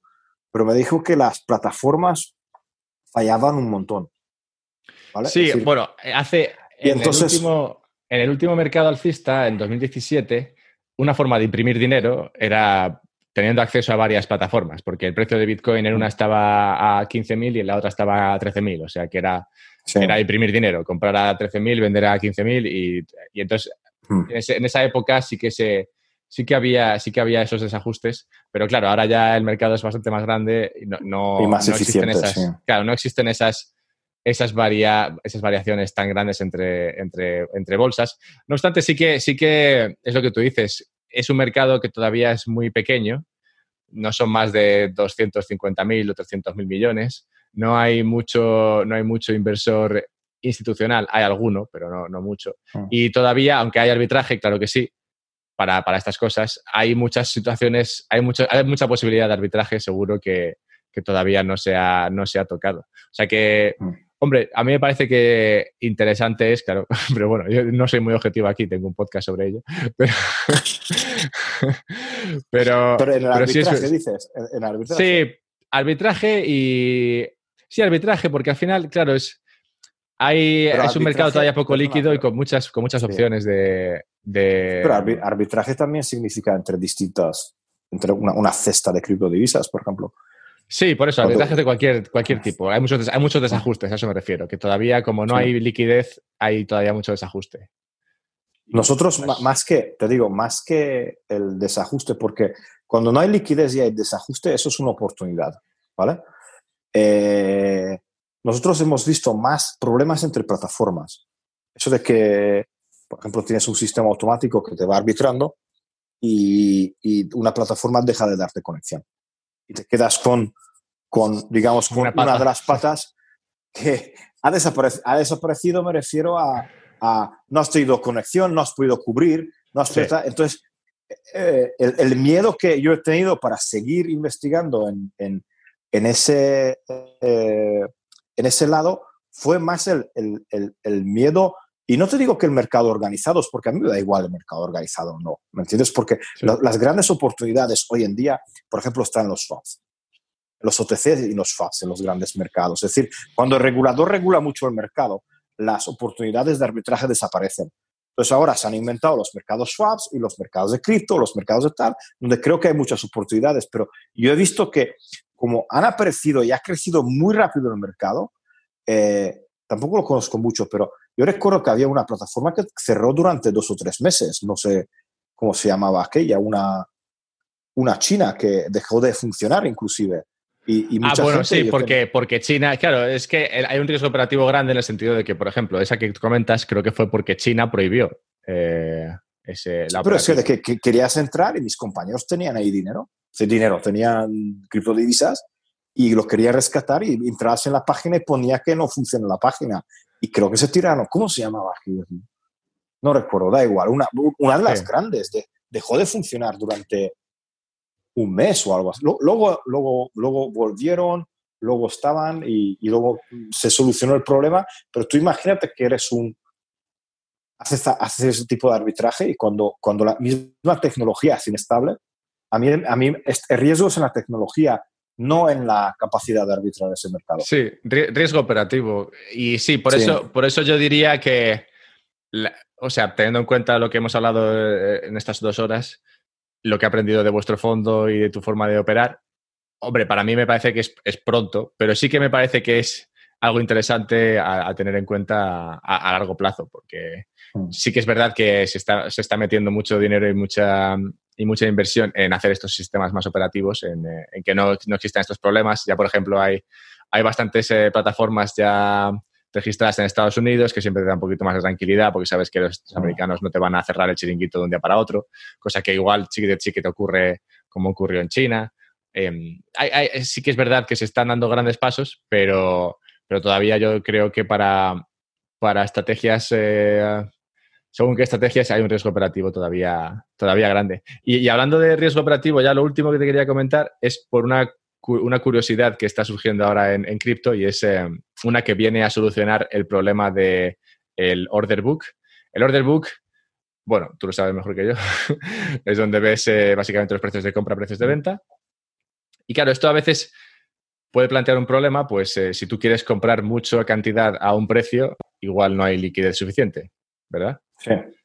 Entonces, eh, claro, si tú quieres hacer, no, sé si esto es un problema para, vosotros, en vuestro fondo, no sé qué tipo de, no sé qué, cantidad de, contratos eh, movéis, pero, pero sí que puede ser un problema en el sentido de que tú, tú ves una, una operación que tiene sentido a este precio, pero que no lo tendría a un 1 o un 2% más allá. Entonces, si tú quieres hacer una operación medianamente grande y te vas a llevar el precio un 1% o un 2%, igual ya no tiene sentido. Se llama deslizamiento o slippage en inglés. Entonces, esto, es, esto, es por, esto es por el order book. ¿Esto es un problema que vosotros tengáis en algún momento? Hombre, eh, no llegamos nosotros a tener tanto tamaño para hacer este problema y siempre tienes solución, ¿vale? Ya sabes que están las órdenes icebergs, poquito a poco los, puedes, los puedes meter en el mercado. Eh, luego existen la... Aún se puede pedir contrapartida, ¿vale? Es decir, puedes tener un contrato con, con, un gran broker que te puede buscar contrapartida. Cada vez funciona menos porque el mercado electrónico domina todo. Eh, y luego mm, yo creo que hay estrategias ¿no? de, de, hacerlo y hacerlo oculto para que eh, te vean menos. ¿no? Eh, realmente existen algoritmos de ocultar volumen, de que ellos te vayan trabajando. Eh, muchos utilizan algoritmos de engaño cuando quieren, quieren uh, tener más volumen. Ejemplo, si quiero comprar mucho, empiezo a vender. ¿vale? Y acojono el mercado. Y más mercados pequeños, mercados pequeños, pues, pues arrancar una orden más grande que te dé contrapartida. Eh, cuando tienes mucho volumen, lo bueno es que tienes un problema, pero también tienes mucho más herramientas para solucionarlo. Eh, no lo, desconozco en el Bitcoin, no sé si ahí tenéis icebergs, si se puede meter órdenes ocultas. Eh, en nuestros mercados se puede. Sí, sí se puede, pero nada, te comentaba el tema por. No, te comentaba el tema por un, sí que sigue. Dime, dime, dime, dime, dime, dime, No, que te comentaba, te comentaba el tema este del order book porque ahora en cripto se, se, ha, se, ha, creado algo, es, es, un poco complejo, ¿vale? Pero es, es una... Son, son, plataformas descentralizadas, es una, una bolsa descentralizada, ¿vale? Básicamente, mm igual que una bolsa, igual que puedes ir a, Interactive eh, Brokers y comprar y vender, ¿vale? Pues esto es lo mismo, pero entre particulares, como usando, como, como, se, como se compartían películas antes, usando torrent y demás. Pues igual, una bolsa, pero descentralizada. Y muchas de estas están funcionando con algo que se llama un liquidity pool, que es una, una, una piscina de liquidez donde la gente mete ahí los tokens que quieren o los criptos que quieren comprar y vender.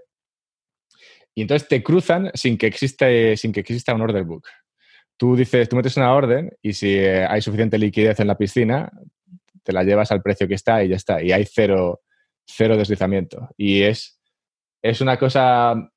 Es una, una cosa que están, se, está, bueno, se, está, se está haciendo en los últimos eh, años o así, pero está creciendo mucho últimamente, porque bueno, se, soluciona este problema y al tiempo al que participa, o sea, al que mete los tokens ahí para que se tradeen, se lleva parte de las comisiones de, la operación. O sea que digamos que le, remunera por meter liquidez a, la piscina. O sea que es una cuestión interesante, lo digo por, por si te entra esto, esto en, el, en Estados Unidos o en la CBE eh, se llama rebates, ¿vale? Ya sabes que los grandes market makers ellos cobran por crear mercado, ¿vale? Ellos, ellos no pagan comisiones, sino realmente cobran y cuanto más mercado creas, más cobras. Entonces eso realmente es una, es una solución nueva a creación de mercado, ¿vale? Eh, a incentivar a la gente que tiene, que tiene tokens o, o que puede, puede tener tokens eh, de crear mercado. Y eso es el... Tú, tú cuando antes o anteriormente querías una orden más grande, meterlo al mercado, Tú, tú, yo recuerdo, aún, aún hace un par de años aún lancé un par de órdenes así.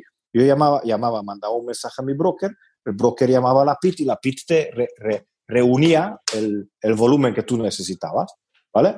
Por supuesto, te tenías que pagar un pequeño sobreprecio al mercado porque si no, no tiene sentido, pero muchas veces te encontrabas ¿no? con contrapartida, que alguien que, bueno, no, no todo, pero parte de ello te lo podría hacer. Y, y hoy en día los grandes bancos, pues el, sistema telefónico, los swaps y todo esto son realmente para esto. Y son, son, son, son cosas creadas, ¿vale? Pero yo digo el mismo problema. Para comprar no hay problema, ¿vale? Y cuando, cuando el mercado está tranquilo no hay problema. Pero cuando hay que vender o hay que salir, vamos a, vamos a llamar la palabra salir, porque ya sabes que tú en un mercado puedes estar largo o corto y puedes beneficiarte dependiendo de tu posición, pero cuando quieres entrar al mercado, yo siempre digo que no hay problema. Pero cuando quieres salir del mercado, porque hay un problema, es que no estás solo, todo el mundo quiere hacer lo mismo en el mismo tiempo. Y entonces, me imagino que estas liquidity pools que dices tú eh, estarán en la misma situación. ¿vale? Se secarán. El, el, el, imbalance, el, balance que existe eh, se secará, lo que tú dices, y, y realmente tú dices, si en criptodivisas se secará, es que se seca inclusive el SP, ¿vale? Porque los market makers tienen, tienen como condiciones que, que, tienen que crear mercado, pero dependiendo de la volatilidad. Y cuando hay mucha volatilidad, no hay, hay muy poco market maker. Lo que estaba hablando con un, con un señor eh, el otro día de que, claro, es que la gente ha visto, se ha visto al final de la, de la crisis esta de marzo, hemos visto grandes subidas y bajadas y, y grande volatilidad, pero dice, pero eso no es nada comparable al 2008, cuando el DAX tenía gaps de 800 puntos. ¿Vale? No había compra-venta en 800 puntos en el DAX. Y no te hablo de una cripto, y creo que, creo que el DAX mueve algo más que una criptodivisa, ¿vale? Eh, o no lo sé, igual me equivoco, no sé. Probablemente. Pero, probablemente. Pero pues dices, tío, en un DAX no, no, no, es que era operador de futuro, se trabajaba en mesa, dices, tío, no había nadie. Pero nadie, en, un mercado que se supone que es muy líquido. Y, y es siempre, siempre, y, y, y, lo que los grandes libros de Taleb, ¿no? Lo, lo, los tales, ¿no? Los, los riesgos estos que pensamos que nunca puede pasar, es que, y es, imagínate un mercado grande, tradicional, con creadores de mercado, pues imagínate los criptos. Pero eso es, pero da igual, ¿por qué? Porque el mismo problema lo tienes en criptos que lo tienes en el SP o que lo puedes tener en una acción o en un bono. El mayor problema, ya sabes, de hoy en día son la liquidez del bono, no hay liquidez en el mercado de bono. Está muy mal la liquidez en el mercado de bono. Pero mira, ya por algún lado saldrá, no sé por dónde, pero por algún lado saldrá. Por algún lado saldrá. Pues, eh, pues muchas gracias, sale. Greg. Gracias a ti. Muchas gracias, Greg. La verdad es que me ha encantado esta entrevista. He aprendido mucho. Espero que. Espero no haberte cansado demasiado porque te he frito a preguntas. No, sí, yo además me rollo. Yo ya te he dicho, yo hablo mucho y más ahora que puedo que no está el mercado abierto. Ya cuando abrirá ya estaré más entretenido. Pues eh, ha aquí sido te un voy placer. a dejar. Sí, aquí te voy a dejar para que tengas tiempo para prepararte para la apertura de mercado. Sí, gracias. Gracias por, por, la entrevista, gracias por contar conmigo. Para mí siempre es un placer poder divulgar este mensaje de un poquito friki, ¿no? de, hacer otra cosa diferente que hacer el resto de la gente y espero de poder ayudar a muchos, eh, tanto para entender que existen otros mercados fuera de la renta variable que pueden dar una rentabilidad para la cartera y que existe otro tipo de inversión, ¿no? eh, y, más, además de las criptodivisas y, y además la, lo que hacemos nosotros es que es aplicable a todo, ¿no? Tú puedes hacer spreads de, de criptos si quieres. Entonces, es solo pensar un poquito fuera de la caja. Y, y lo veremos, lo veremos antes o después. Cuando, cuando surja, hablaremos otra vez. Vale, de acuerdo. Aquí estaré. Gracias, Greg. Gracias a ti. Hasta luego. Ya lo ha dicho él, ya lo ha dicho él. Ya se verá, ya se verá cómo acaba esta película. Me gusta preguntar a estas personas, estos inversores tan cercanos al mercado sobre su opinión acerca de la economía actual y demás. Y bueno, ya habéis escuchado que ya se verá porque no pinta, no pinta muy allá. Así que bueno, ya veremos qué ocurre en el futuro. Y nada, cualquier comentario, duda, alberto arroba guion bajo mera en Twitter. Podéis encontrar a Gregory también en Twitter y eh, puedes encontrar su fondo de inversión. Todos esos enlaces, todos esos enlaces los dejaré en la descripción de este podcast y allí también encontraréis el enlace a um, Patreon. Ya sabéis que Patreon, vuestras donaciones son las que permiten que este podcast funcione, así que ahí tenéis el enlace de nuevo, por si se os había olvidado. y nada, no dejéis de compartir este, este podcast con vuestros amigos, vuestras amigas, familias, familiares y demás. Todo, todo eso ayuda y cualquier eh, review de 5 estrellas, claro, pues también ayuda. Así que muchas gracias y hablamos pronto. Pues eh, tendré otros episodios extra y otras entrevistas que espero que os resulten interesantes. Muchas gracias.